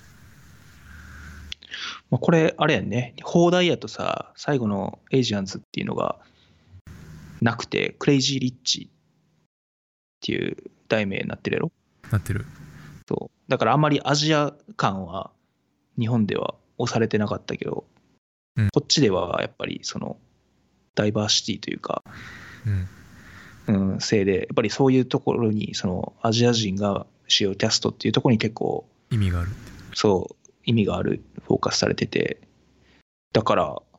ちょ日本でどれぐらい流行った俺、日本でも見たけど、多分そんなに大ヒットまではいってなかったと思うんやけど、うんうん、あの、まあ、アメリカでも見て、もうアメリカはほんまに、その公開最初の週末、席取れなくなるぐらい、もう映画館の前に列できてるような感じで、ああ全然そこまではいってないでしょうね、うん、そう、すごくて、俺、その公開、そのした最初の週の金曜のレイトショーで見たから、ギリギリ席空いててんけど、もうその後の土日と、その、で、すごい、だから、やっぱり売り上げ良くて、で、その翌週以降はもう全然チケット取れないみたいな状態になってたから、やっぱそれなんていうかなやっぱアジアンうーんそうねアジアンっていう認識がないからなんかなやっぱ日本やとうん、いるっていう認識がそもそもないしそうやな。その辺が全然違ううん、からまあ取ったんやろうしあとはあんまり早まらへんでもその辺が別に共感するって感じじゃなくて完全に対岸のことにしか見えないっていうかうん、で白人の人がやってるのとあんま変わんない風に見てるうん。だからこっちでそういうなんていうか説明があって入ってくるわけやんかこのアメリカでこのハうリウッんドでこうこうこうでこうこうこうう言んわれるからそうやけど別にそんなんなくて普通に見せられたらなんかもう本当に外のことうん思えへんのかなって思ったりしたかな、うんうん普通になんていうかでもやっぱ面白いコメディとしてすごい良かったですそう、あの、ハリウッドかアメリカでラブコメ映画がその1位取ったのもすごい久しぶりらしいな。うんうんそううん。でも俺は、まあ話も好きやけど、あの音楽と映像がすごい良かった、好きやった。うん。結婚式ってことかそうそう、結婚式のシーンとか、 2回目でもめっちゃ感動 したもん。映像映像の綺麗さ自体に。本も買ったもんね。買った。本はまだ読めてない。あれでもあれ、最近、俺はその原作を買ったけど、 英語、まあもともと原作、アメリカの英語の小説で、でも、最近あれやろ、日本語訳出たね。あ、出たんや。うん。でも、英語版だ200円ぐらい買えるな、確か。違うか ったっけあ、今はどうなんやろ。俺買った時は、その公開キャンペーンみたいなやつでめっちゃ安くて、1ドルとかで買えてるけど、この間も見たら200円。 高くなる前に買っといた方がいいで。めんどくさいねんな、英語の本読むの。うんほんとまたさ、その、英語の小説って、その英語の、なんていうの、技術書とかさ、うん。そういう、あとビジネス書より、やっぱ、読みにくくて、うん。その、風景のさ、描写とかさ、その、人の、なんていうの、特徴の描き方とかさ、その、語彙とか書き方が独特やからうん。、そうやんな。そう、ビジネス書とか技術書ってさ、まあ言ったら俺らが、その、受験勉強とかで読んでた文章、硬い文章に似てるからさ、うん。そう、だいぶ難易度が違う。うん。わかる、それは。なんか、Amazon の Kindle でサンプル読みしてるけど、たまに。もう、そのさ、そもそも、この、法のルールが違いすぎて、うん。これは今、なんその、話全体の概要は取れるけど、なんていうかこう、ささ細部そう日本語で翻訳された情報文を取れてる感じが全然しない。うん。だからその翻訳えっ、と日本語にまあ翻訳された小説とその原文合わせて読んで初めてこうああそういう感じかってうん。タイとかその元その日本語と同じ流度で本読めるうん。感じになるなーっていうのはすごい思うからでもまあこれが読めるようになったらすごいナチュラルなんやなと思うけどまたさ、これ映画になっそう原作って3部作になってて、うんあで、映画やと、今その、1作目が映画になってんな。はいはいで、残り2作も映画のよ化の予定はあるらしいけど、 そこまで、だから原作読めるとそこも先に読めるし、うんうん。最後なんかうん、セぶりの終わり方しましょうそうそうそうそうそうそう。だから俺、あの、あの役の人すごい好きで、何やったっけ、あの人。なんかいと、あの、いとこのお姉さんの役やんね。うんそう。で、あの人は結構、その自作以降で、重要な役らしいから、そういう意味でも気になるし。あの人日本日系とかじゃなかったっけあ、違う、それは、あの、シンガポールで出席する結婚 式の花嫁の人やね。あの、園谷水野さんね。そうそううん、は、えー日系イギリス人あそうそうそうかな、確か。あの、ララランドのうんヒロインの友達、ルームメイトとして出てきてた人やね。ああそうだあほんまやそうや、うんすごいああエクスマキナも出てるあ、そうそうそう。あそっかはいはいでもなんかこれこうやって見るとすごいのいっぱい出てるな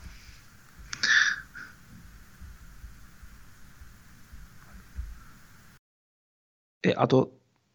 誰だっけ、あの、バーナードっていうさ、バチェラーパーティー主催する人あが、がシリコンバレーのチャンヤンやろ。あそうそうそううん、そこも一だから同じ気 人。づいてなかったわそれ俺マジ、うんすごいよなその偏見助長するやタイプのやつうずうざいアジア人の金持ちみたいな。が、役で、その、怖いもんなあれシリクレイジーリッチアジアンズには出ててでシリコンバレーはその中国から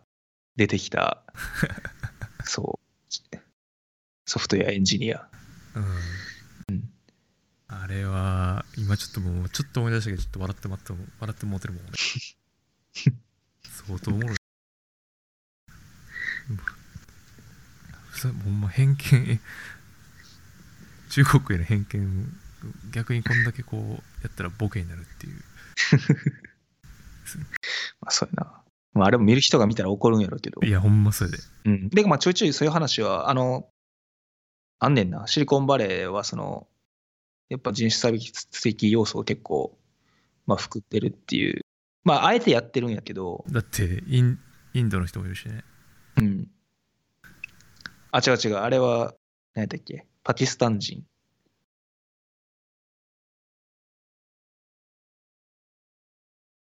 でも、なんかその、例えばチャンヤンのことを、なんか、ち小さな偉大な友人って言ったりとか。そうそう。なんかそういうので、いやあとそのディネッシュっていうそのパキスタン人に対する扱いもすごい雑やん。そうっていうので、そういう人がい見る人が見ると結構これはそのアジア人に対して、やっぱりそのシリコンバレーでの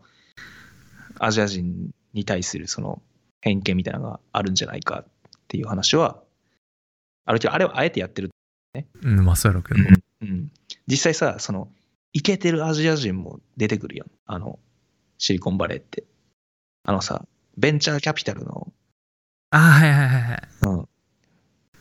いるね人で、そうそう。だから、まあ、いろんなタイプ、まあ、もちろんいろんなタイプの人いるから、そう。でもあの人も結局最後 なんか変な感じでなってなかったっどうなったんやったっけな。けいや確かそうやってなんかはなんか好きなあのちょっと忘れちゃったけどまあでもでもそういう偏見ぶされてるっていうまあ完全なボケでやってるんでその無知でやってる感じじゃないから、まあ、それができるようできるかっていうそうやな。そこをコンテクストっていうか背景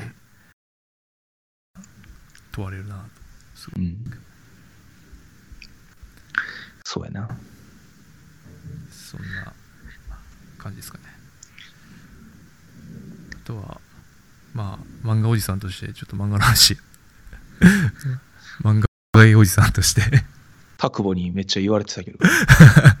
タクボが言ったのか俺が言ったのかうん、めっちゃ、めっちゃ漫画買ってるやつみたいなんだよ。そういや、俺、い別になんか俺、漫画好きとか絶対言えないからな。漫画好きな人ほど読んでないし、はいあの、有名どころをちょいちょい読んでるだけで、うん漫画いや漫画読むことは好きやけどうんそのなんか語れるほど読んでるわけじゃないし、ああ別にうんそんな、いやてかそんなに俺なんかもちょっと読んでないけどあれやからね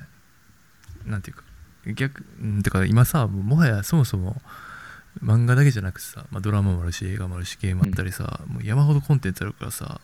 うんなんていうかそのそのジャンルの王道さえも全然知らんっていうことままあるやん普通にまあまあそうやなだから別にその辺は気にしなくていいんじゃないかなと、むちゃむちゃ漫画買ってるやつって いやだってほんまあれやんかなんやろな水買うぐらいの気持ちで漫画買ってるやんかいやいやいやマジでいやもう水買うてんのかと思ったもん買ってる時そのま俺は漫画 Kindle で読むんやけど そのまあやっぱ Kindle で日本漫画を買うっていうのはうんすごい手軽に日本のそのエンタメにアメリカから触れられる手段やからうんそう、それでついついね。あと、やっぱさ、その、まあ、俺、あと定価、定価ではそんなに買ってない、あの、結構半半額とか、そうポイント50%還元とか、ああいう時に、バーって買ったりすることが多い。うん。あ、でもほんまに気に入ってるやつはね、あなんか、その後継続的に、まあ、定価で新刊買ってったりはするけど。うん。その漫画の、Kindle の漫画読ましたけどさ、うんあるっていうアプリが最近出て、日本のアプリやねんけど、あの、このあるって Gmail と連携して、その Amazon の購入履歴を読み取ってさ、うんその、この人がどういう漫画読んでるかっていうのを分析して、で、その新刊とか新作のおすすめもしてくれるし、で、まあ、それはまだ、これ出たばっかりのサービスだから、まだそんなに多分そここなれてないねんけど、うん一個、その、まあ漫画の購入履歴を全部見るから、俺が今まで何冊の漫画を買ったかっていうのが出てて、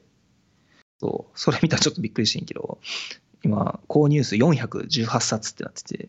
俺が言ってること何にも間違ってないやんけ、じゃあ。でも、でも多分山田もそれと一緒か、それ以上読んでると思うで。ああ、まあそうね。これ数字にするとびっくりするけど、あの、日本は、あの、漫画レンタルがあるからね。ああ、そっか。うん、でも冊数で言うと言ってるやろ。俺はだから買わなあかんから買ってるけど、うん。そうかもしれないね。買ってたら、行ってるかも。そう。行ってないな、400は行ってないと思うけど。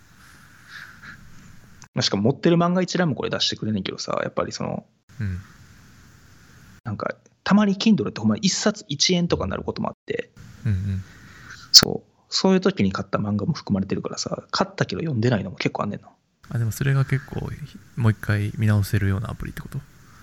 あ、そうそうそどこに何があるかっていうか、その、う。うん。あ、そう、これも持ってたわっていう。でもそのレコメンドとかはさ、Amazon に実装されてるのに、まあそれよりも良き、なんていうか、アルゴリズムですよってことを売りにしてるってこといや、まだ多分、だからそこ、でも最終的にはそこまでやりたいんちゃうかな。まだそこまで行ってないけど。漫画に対するメタデータというか、こういっぱい持ってるってことなのかなその、うんとか持てなそうな、もっと背景データというか、出版社どうこう、出版社持ってるのかなんかわかんないけど、まあ、データ的にはもちろん Amazon で全部できることなんやろうけど、うん。漫画に特化して、あとはあれちゃうその SNS 的なさ、やりとりとかも、やっとや、その漫画に特化させるとやりやすいやん。ないな、言われてみれば。うん。まあ、Amazon やとコメントで評論家みたいな、なんかコメントしか、そう、見られへんし、 Amazon レビューは地獄やからな。あれ参考にして物買うことがない。うん。だから、あ、でもね、あの、アマゾンも一応さ、買った漫画からさ、新刊出たとか教えてくれるけど、なんかあんまいけてないわ。そう、あれさ、ちょいちょい漏れてない俺結構気づいてく、うわ、これ出てたやんってなんねんやんか。あれそう。でも、それは、このアプリ入れた瞬間、新刊買ってなかったやつ教えてくれたかマジか。ら、うん、その一点においては、だから、すごい良かった。導入しよう。で、えっ、と、まあ、これもおすすめしてもらったやつで、俺が読んだやつ、あまあまと稲妻を読みました。あ、読んだ1巻と2巻。おおーどうやった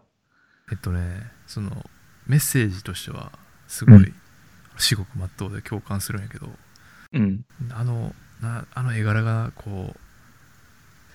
うなんともこう飲み込めないところがあ、ほんま。ありましたね俺、絵も好きやねんな、あれ。うん。なんかこうふにゃふにゃしてる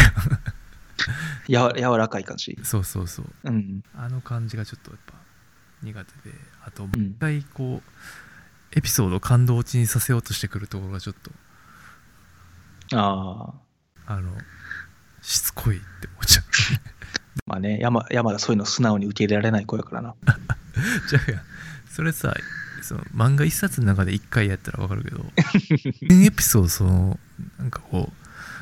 う「よ かったねよかったね」みたいな、ほっこりさせようとさししてくるとこはあるよな。だからなんかこうしかあまあ一話完結やから、うんなんかこうちょっとずつ読む中でやろななんかこう一気見しちゃうとああ。良くないなって思ったけどでもメッセージとしてはすごくまっとうで僕は料理するんですごいうん。あの共感しましたね まあ、あらすじから言うと、そうですね。えー夫婦、あてかあれやね、その主人公は、まあ、男えー、と学高校の数学教師の男の人で、はいで、3歳か4歳ぐらい、娘、あれ。そうね。そそんぐらい。う。うん、で、奥さんが病気で亡くなってしまうとこから始まるんだよな。そう。で、そのちっちゃい女の子の娘と、主人公のおじさんがまあ残されて、しかもその人は料理とか全然したことなくて、でもうまあ、その、娘のために頑張って料理をするようになって、まあその、あったかい食卓って大事だよね、みたいな。そうねまあそそう。作ること、作ることそのものにもまあ意味があるみたいな。うんそう。っていうのが、なんかふわっと、めちゃめちゃ雑やけど、メッセージやね。あちょっと今思ったけどまあそのなんだろうなその手作り自炊してご飯食べることはとても大事なことなんですけど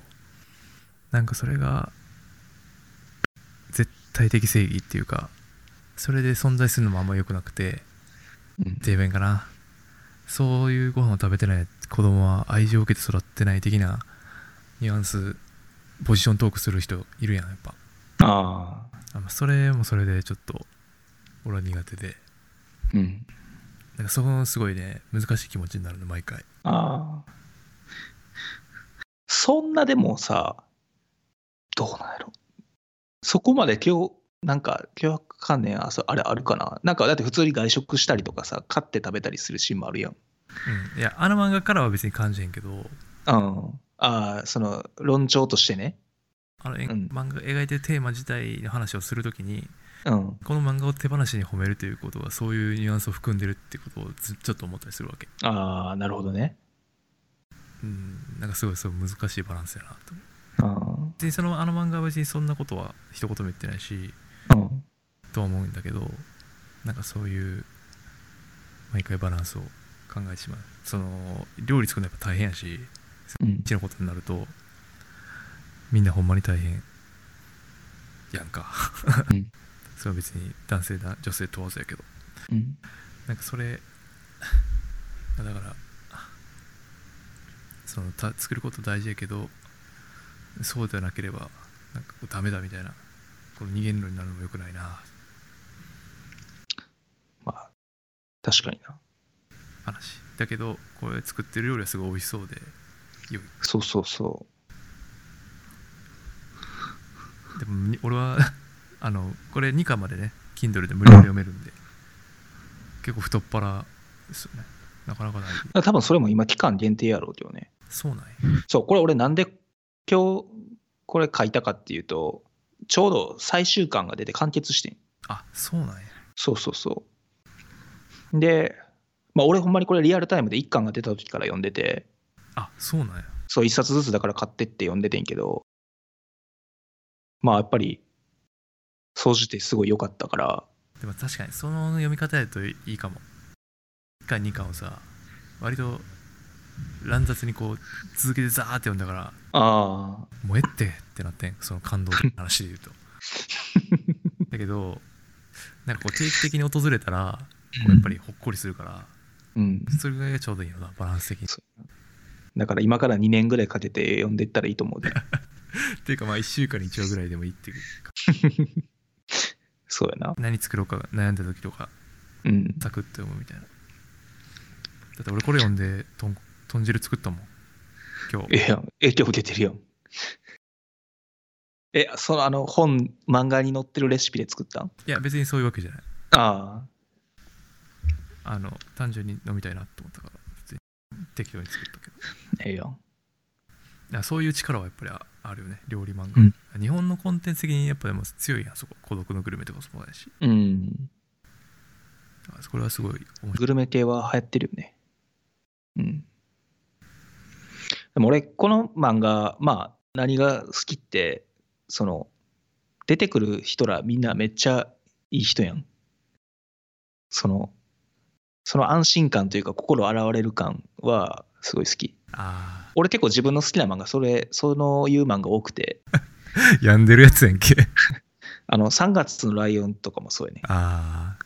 そう。あタッチそうやなタッチ似てるよなええの基本、その悪人はそんなに出てこなくて、あそう、あいやっていうのが。ー俺やっぱでもそこやっぱそこは合ってないよな俺やっぱなんかやっとんでもないモンスターペアレンツがやっぱ出てこないと盛り上がれへんねやっぱ学校の先生の役やのにそれが展開出てけへんとちょっとしいね。そういう理不尽な話は全然ないからな。そうやっぱなんかう、ん。モンスターペアレンツ出てきて、その上に追い込まれてる間に、あの女の子のご飯が全然食べれないとか、そういう、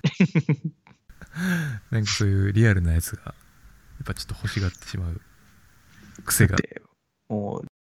現実世界が十分厳しいからさ、そのエンタメまでそんな求めなくていいやん。うん、まあ確かになそこは難しいやんか。でもさ、現実さ、そんなこともないのにさ、なんか、おとぎ話みたいなて話されても、あみたいな。ああ、だからね、俺そう。俺は、その、アマゾンのレビューは好きじゃないねんけど、割と、まあ、漫画に関しては読み終わったら結構目を通すことは多くて、うん。で、それで、 うん、この「アマーマと稲妻」のレビュー見てああなるほどと思ったのがそのまあ多分その自分にも女の女の子で子供がいてはる人が書いてるんやけどその現実の子供はこんなに物語も良くないしなんかこんななんか簡単な話じゃないみたいなうん。だから、で、それを一人じゃなくて、なんか数人書いててんな、俺が見た中で。うん。だからまあ、俺は子供もいないし、言ったら子供のその、可愛い部分しかまだ知らんわけやんか。うんうん。そう。だから、まあそういう、まあ子育て苦労してはる人とかは、こういうの見ると、まあなんか、そんなんちゃうしっていう、そ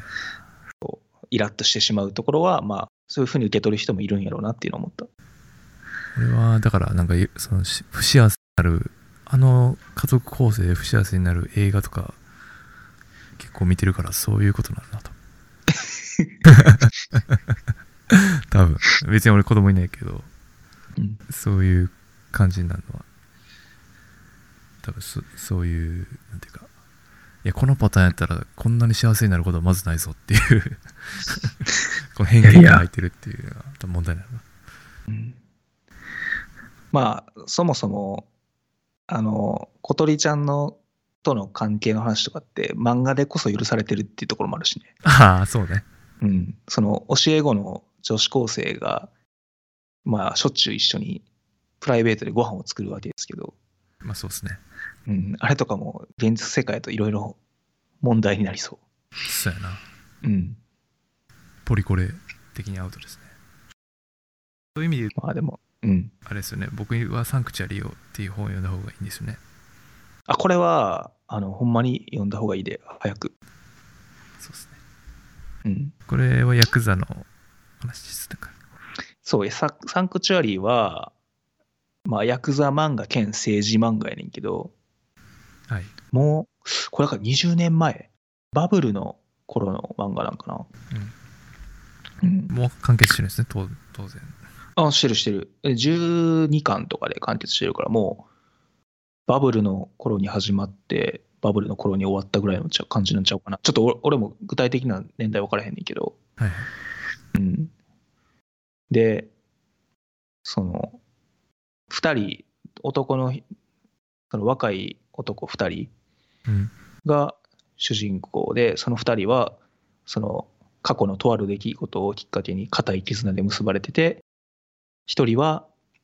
えー表の政治の世界からでもう1人は裏の極道の世界からその日本を変えるためにうーん。まあ、頑張るっていう話で、で、まあ、政治の世界はもちろんやけど、ヤクザの世界も、その、やっぱり、年功序列というか、その、手、手強い老人っていうのは、やっぱりその、いる世界で、うん。年齢がものを言う、年齢経験がものを言う世界やから、うん、年齢経験というか、人脈というか、地位というか、そう、その中で、そのビ、ビジョンを、強いビジョンを持った若者二人が戦っていくっていう話。うーん。面白そう。で、そう、大企業で、そう、今に揉まれてる山田は読むといいと思う。そうやな。ああの、やっぱり今、反骨精神で、なんとかやっていかないといけないから。 うん。ちょっとそれで山田これ読んで会社辞めたりしたらちょっと俺責任取られへんけどすぐやめるからな。けどほんまにいいてかもうだから20年前の漫画やのになんなんかにわかに俺の周りで流行っててうーんうん、多分なんかそのテック業界の人とかは結構好きな人が多くて、サンクチュアリうんまあそのなんていうの若者がこう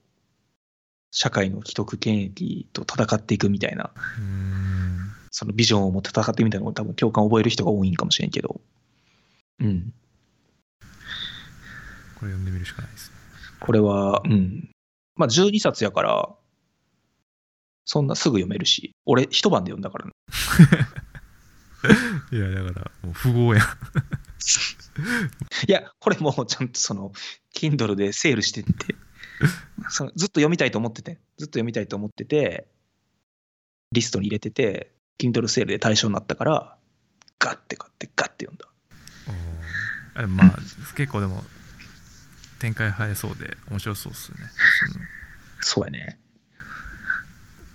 まあちょっとやっぱ今の漫画と比べると、なんか、まあ絵柄とかも独特やし、あと、なんか、多分これはやっぱ今時代の違いだと思うけど、なんか女性の扱いがすごい無駄に軽かったりするから、この漫画の中では。まあそれは政治と極道の世界では今もそうなんかもしれへんねんけど、そんな気がするうん。けど、まあそういう意味で、なんか、手放しで今、今のひ価値観で進められるかっていうと、全部がそうではないけど、うんまあ、少なくとも山田にはお勧めできると思そうやなあんまあんま手になずまより多分こっちの方が刺さりそうやなっていうのはちょっとあのぼんやりは思ってるけど、う。アクセスのしやすさはやっぱねちょっと無料やったんでサクッと2巻まで読みましたけどうん。サンクチュアリ。サンクチュアリも、だからちょっとお試しで1冊か2冊買って読んでみたらいいと思あのレンタルできるとこ探しますう。うん、ああると思うで。これは有名作品やから。図書館とかにもありそう、うん。図書館に極道の漫画置いてんのかなああないか蒼天航路あったけどああ、あ、蒼天航路は読んだ方がいいで。それもてかさ何やったっけ権力と何やったっけ前前じゃないせいあれ権力となんかの漫画ばっかり読んでるって言ってたなキングダムと何やったっけその権、武力と女と、 そうそうそうそうみたいなやつやろ。権力闘争漫画ばっかり読んで るまあ言ったら歴史ってそうやからな。なんなんそのダル中中国史とかってまさに、ほんまに、まあ、その三国史とかだいぶあれ、そもそも脚色が入入ってるから、あれやけど、うん。あの、キング、キングダムは、えっと、秦の始皇帝の話、だから紀元前の話。ああそうなんやそうそう。その、キングダムは、シンシンが、その、中国をは歴史上初めて統一するところまでの話で、えーっと、春秋戦国時代っていうのかな。うーうんん。で、三国志は、それより多分500年ぐらい後の、あの、そう蒼天航路は三国志の時代、あの、漢の時代から、その、まあ、漢の政治がうまくいかなくなって、えー国が3つ中から生まれてっていう、その遊軍化っていうの時代に入っていくっていうところの話が、三国、あの、蒼天航路。 だから時代としては結構ずれてんねんけど、キングダム三国志だと思ったわ違う。あれは真の始皇帝。真の始皇帝ってさ、中学の世界史でしかちょっと聞いてなかったけど、結構面白い。ただ、なんか気になってんのは、あの、まあ、えっ、と、6国あんのかな国が。うん当時、その、戦春秋戦国時代って。で、最終的に、まあ、史実としては、秦がその残りの5国を、えーと滅ぼして統一するっていう話やねんけど、えー今54巻まで出てんねんけど、まだ一国も滅ぼせてないねん。だから、 めっちゃこれいつまで続くんかなと思って。それダイジェストになるんじゃんやっぱうん、あるかもしれん。ちょっと、武士沢レシーブの最終回みたいな感じ年表で終わるっていうパターンはあるかもしれんけど。なんですかそれ知らないですけど知らんあの、臼田康介ってわかるあのピュー、ピュート・フク・ジャガー、あの、あ、違う、うん、の作者の人で、うんあれどっちの漫画やったっけ多分、牛沢レシーベと思うよその、多分年代で言うと、俺らが小中ぐらいの時にジャンプで連載小学校ぐらいの時に連載してた漫画で、最後、まあ、打ち切りなのか本人でやる気なくなったんか知らんけど、展開全然まだやのに、最終話でいきなり年表で全部話進めて、最終回になったっていいいっすね。う。でも、ちょっと、あの、そうそう。キングダムはちょっと話広がりすぎてて、って言っても歴史、基本的な史実に、まあ、大枠、大枠のその、どこで何が起きたみたいなのは沿ってるらしいから、うん。から、一応その話の流れとしては決まってるんやけど、うん。ちょっと多分その、ああーキングダムとその蒼天航路が違うのは、キングダムは少年漫画で、蒼天航路は青年漫画で、だキングダムはどっちかっていうと、その、ワンピース感が結構あって、そうねこ。うなんか、そんな感じする。イメージ。そうそう、バトルに結構重きを置いてんねんね。ああ。戦のシーうんうん。ン。だから、必殺技とか。そう、必殺技と、まあ、そんな派手な必殺技は、わからん。これからの、その、ちょっと盛り上がり方によって、そういう流れになってくるのかもしれへんけど、けどなんか、そう、こいつの槍ず槍の使い手が、みたいななるほどな。感じで、うん。だから結構戦闘シーンにページを割いてて、そういう意味でちょっとね、展開が遅くなってる。うーん。で、想定コールは一方で、そのやっぱ政治的なシーンとかも多くて、そんなに戦闘のシーンにページ割かないんでね。うん。まあ、蒼天コール実際36巻とかで終わってんねんけど、うん。どっちかというと、そのなんかビジョンとか考え方、まあ、三国志かな。うん、とかにフォーカスしてて、 その、まあ、主人公、曹操っていう、えーっと、義義の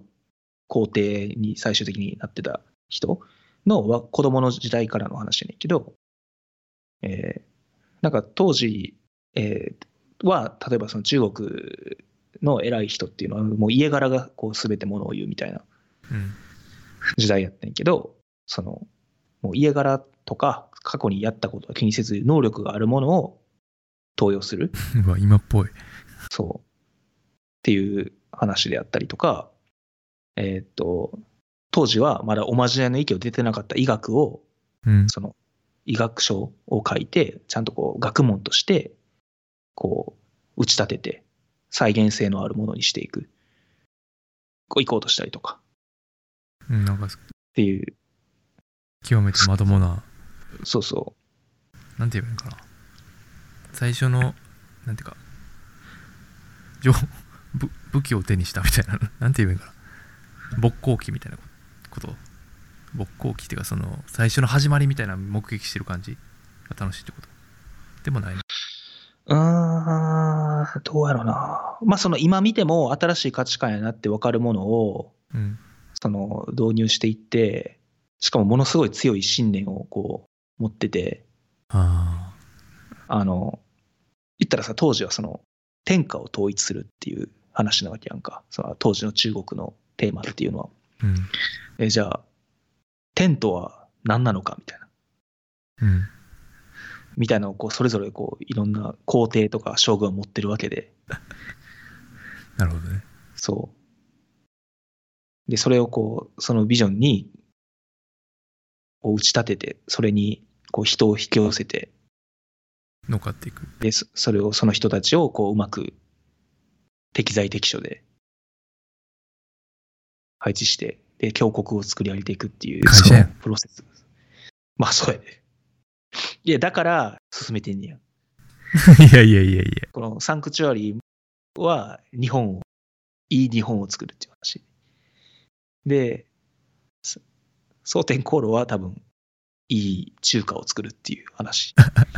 時代は2000年近くつ違うんやけども。難しいななんでってそのい今の自分を思い出すのかそのそももしくは現実逃避するのかって結構バラバラやななんかあなんかどっちかあるえそうでも今勧めてくれたやつで言うとさうん。なんていうか甘々はあれやんか現実逃避感あるしでも逆にサンクチュアリと蒼天コールとかはうん。むしろちょっとまあ仕事っていうか生き方的に考えさせられる系みたいな感じですかそうやな。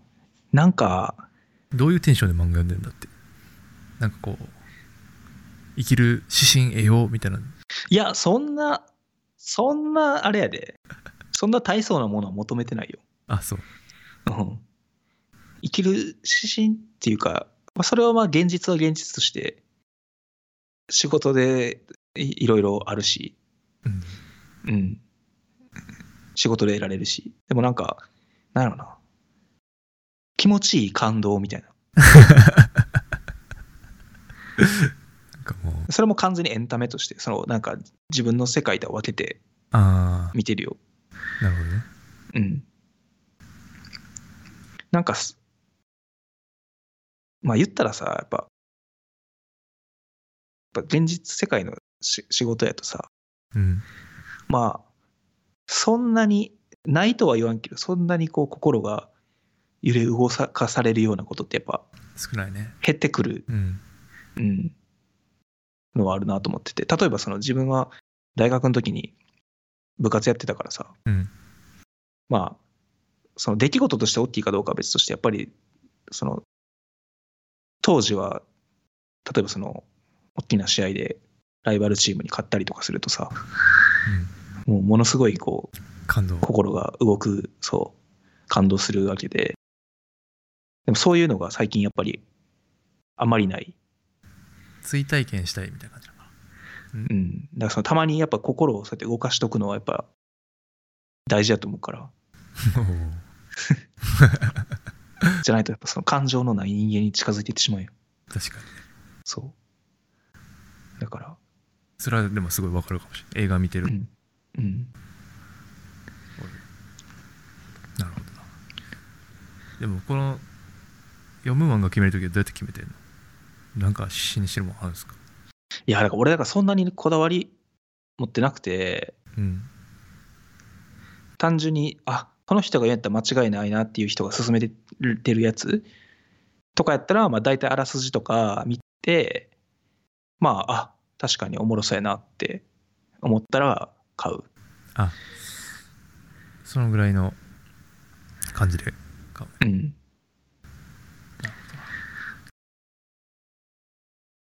最初の、まあ、めちゃくちゃ量は多いからまあそれ全部うん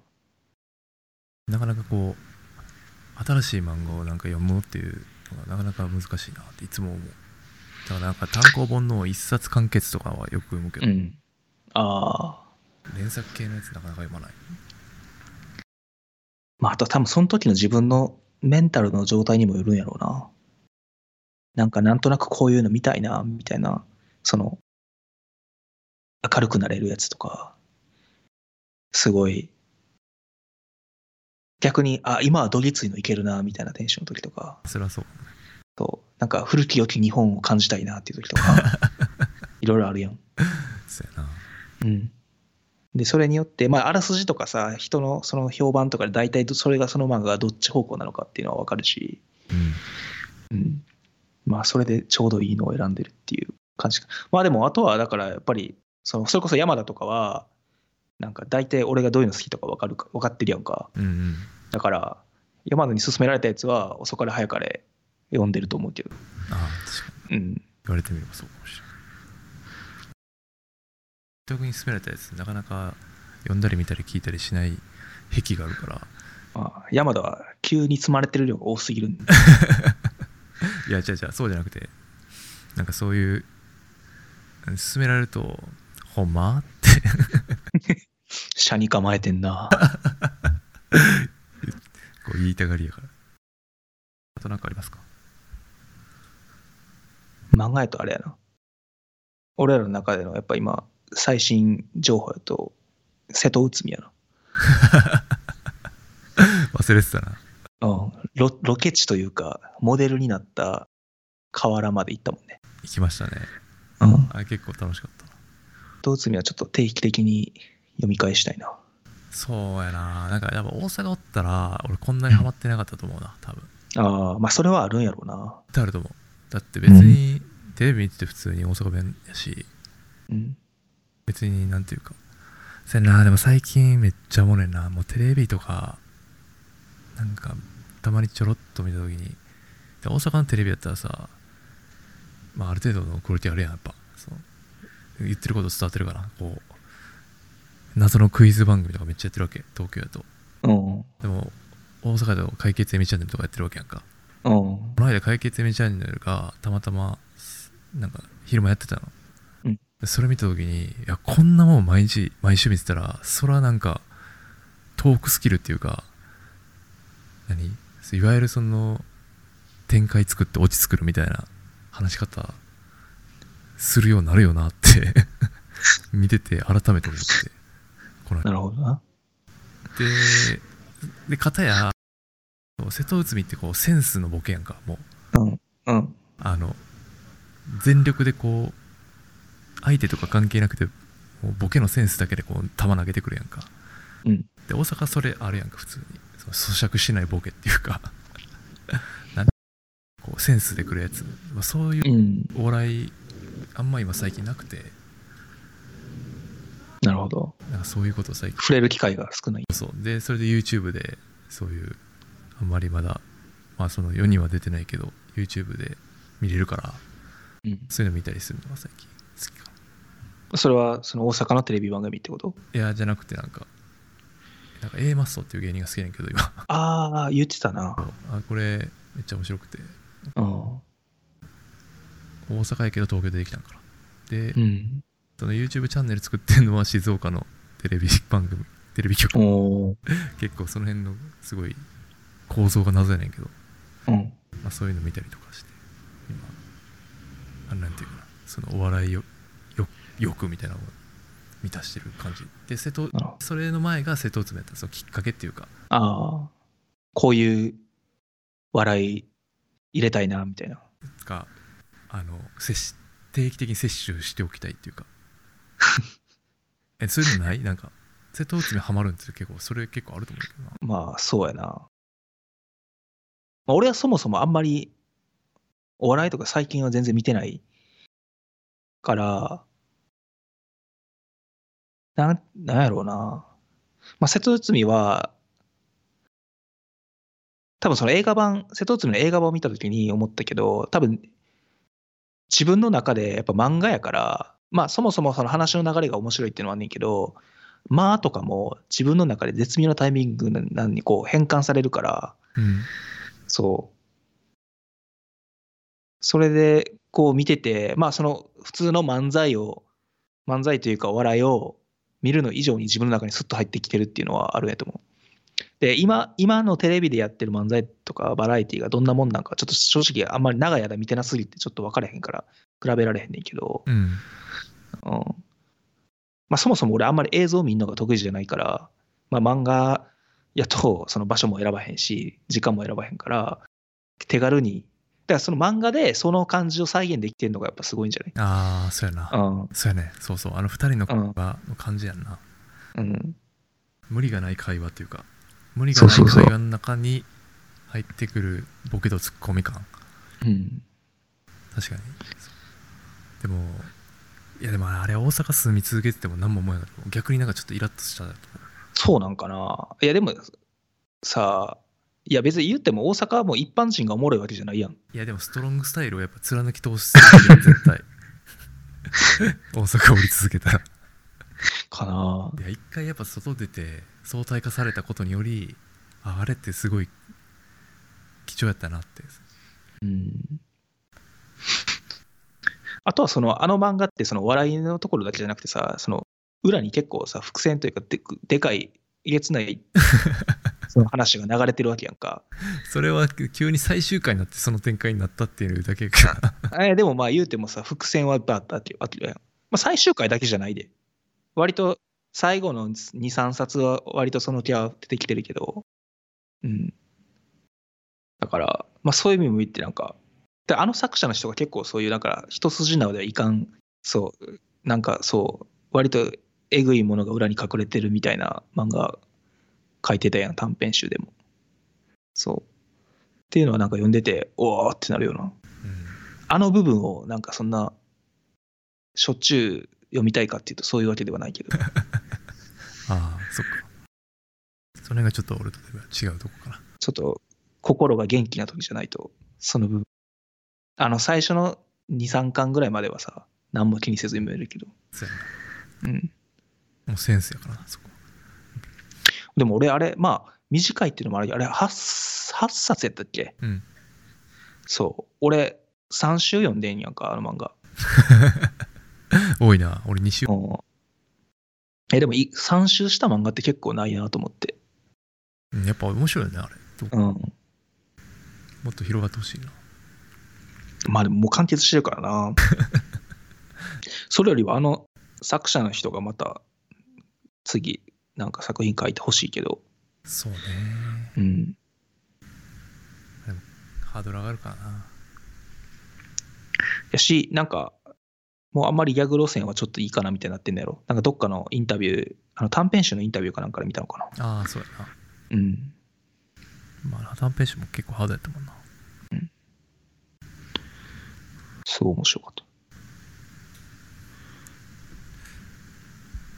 こんなとこかな、そうっすね本。ほとんど漫画やったけど。ほとんど全部漫画やったけど。そうっすねもう時間的に2時間半喋ってるよ。やばいんですよそう もういいかなって感じかまあこれ取っておかないとまた次出てもらう時もあるからそうやな。なんかあんま内容のある話した感じしないけど。これ終盤結構いけた気がす るまうあ、んラーメンと漫画の話しかしてない。 えそんなもんでしょいいと思う大体そんなもんですちょっと、次回までにはちゃんと準備しとくわ。よ いやいいっすよ別に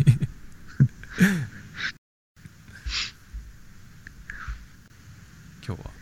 デメ君とお届けしましたはい、ありがとうございました。ありがとうございましたはい。はい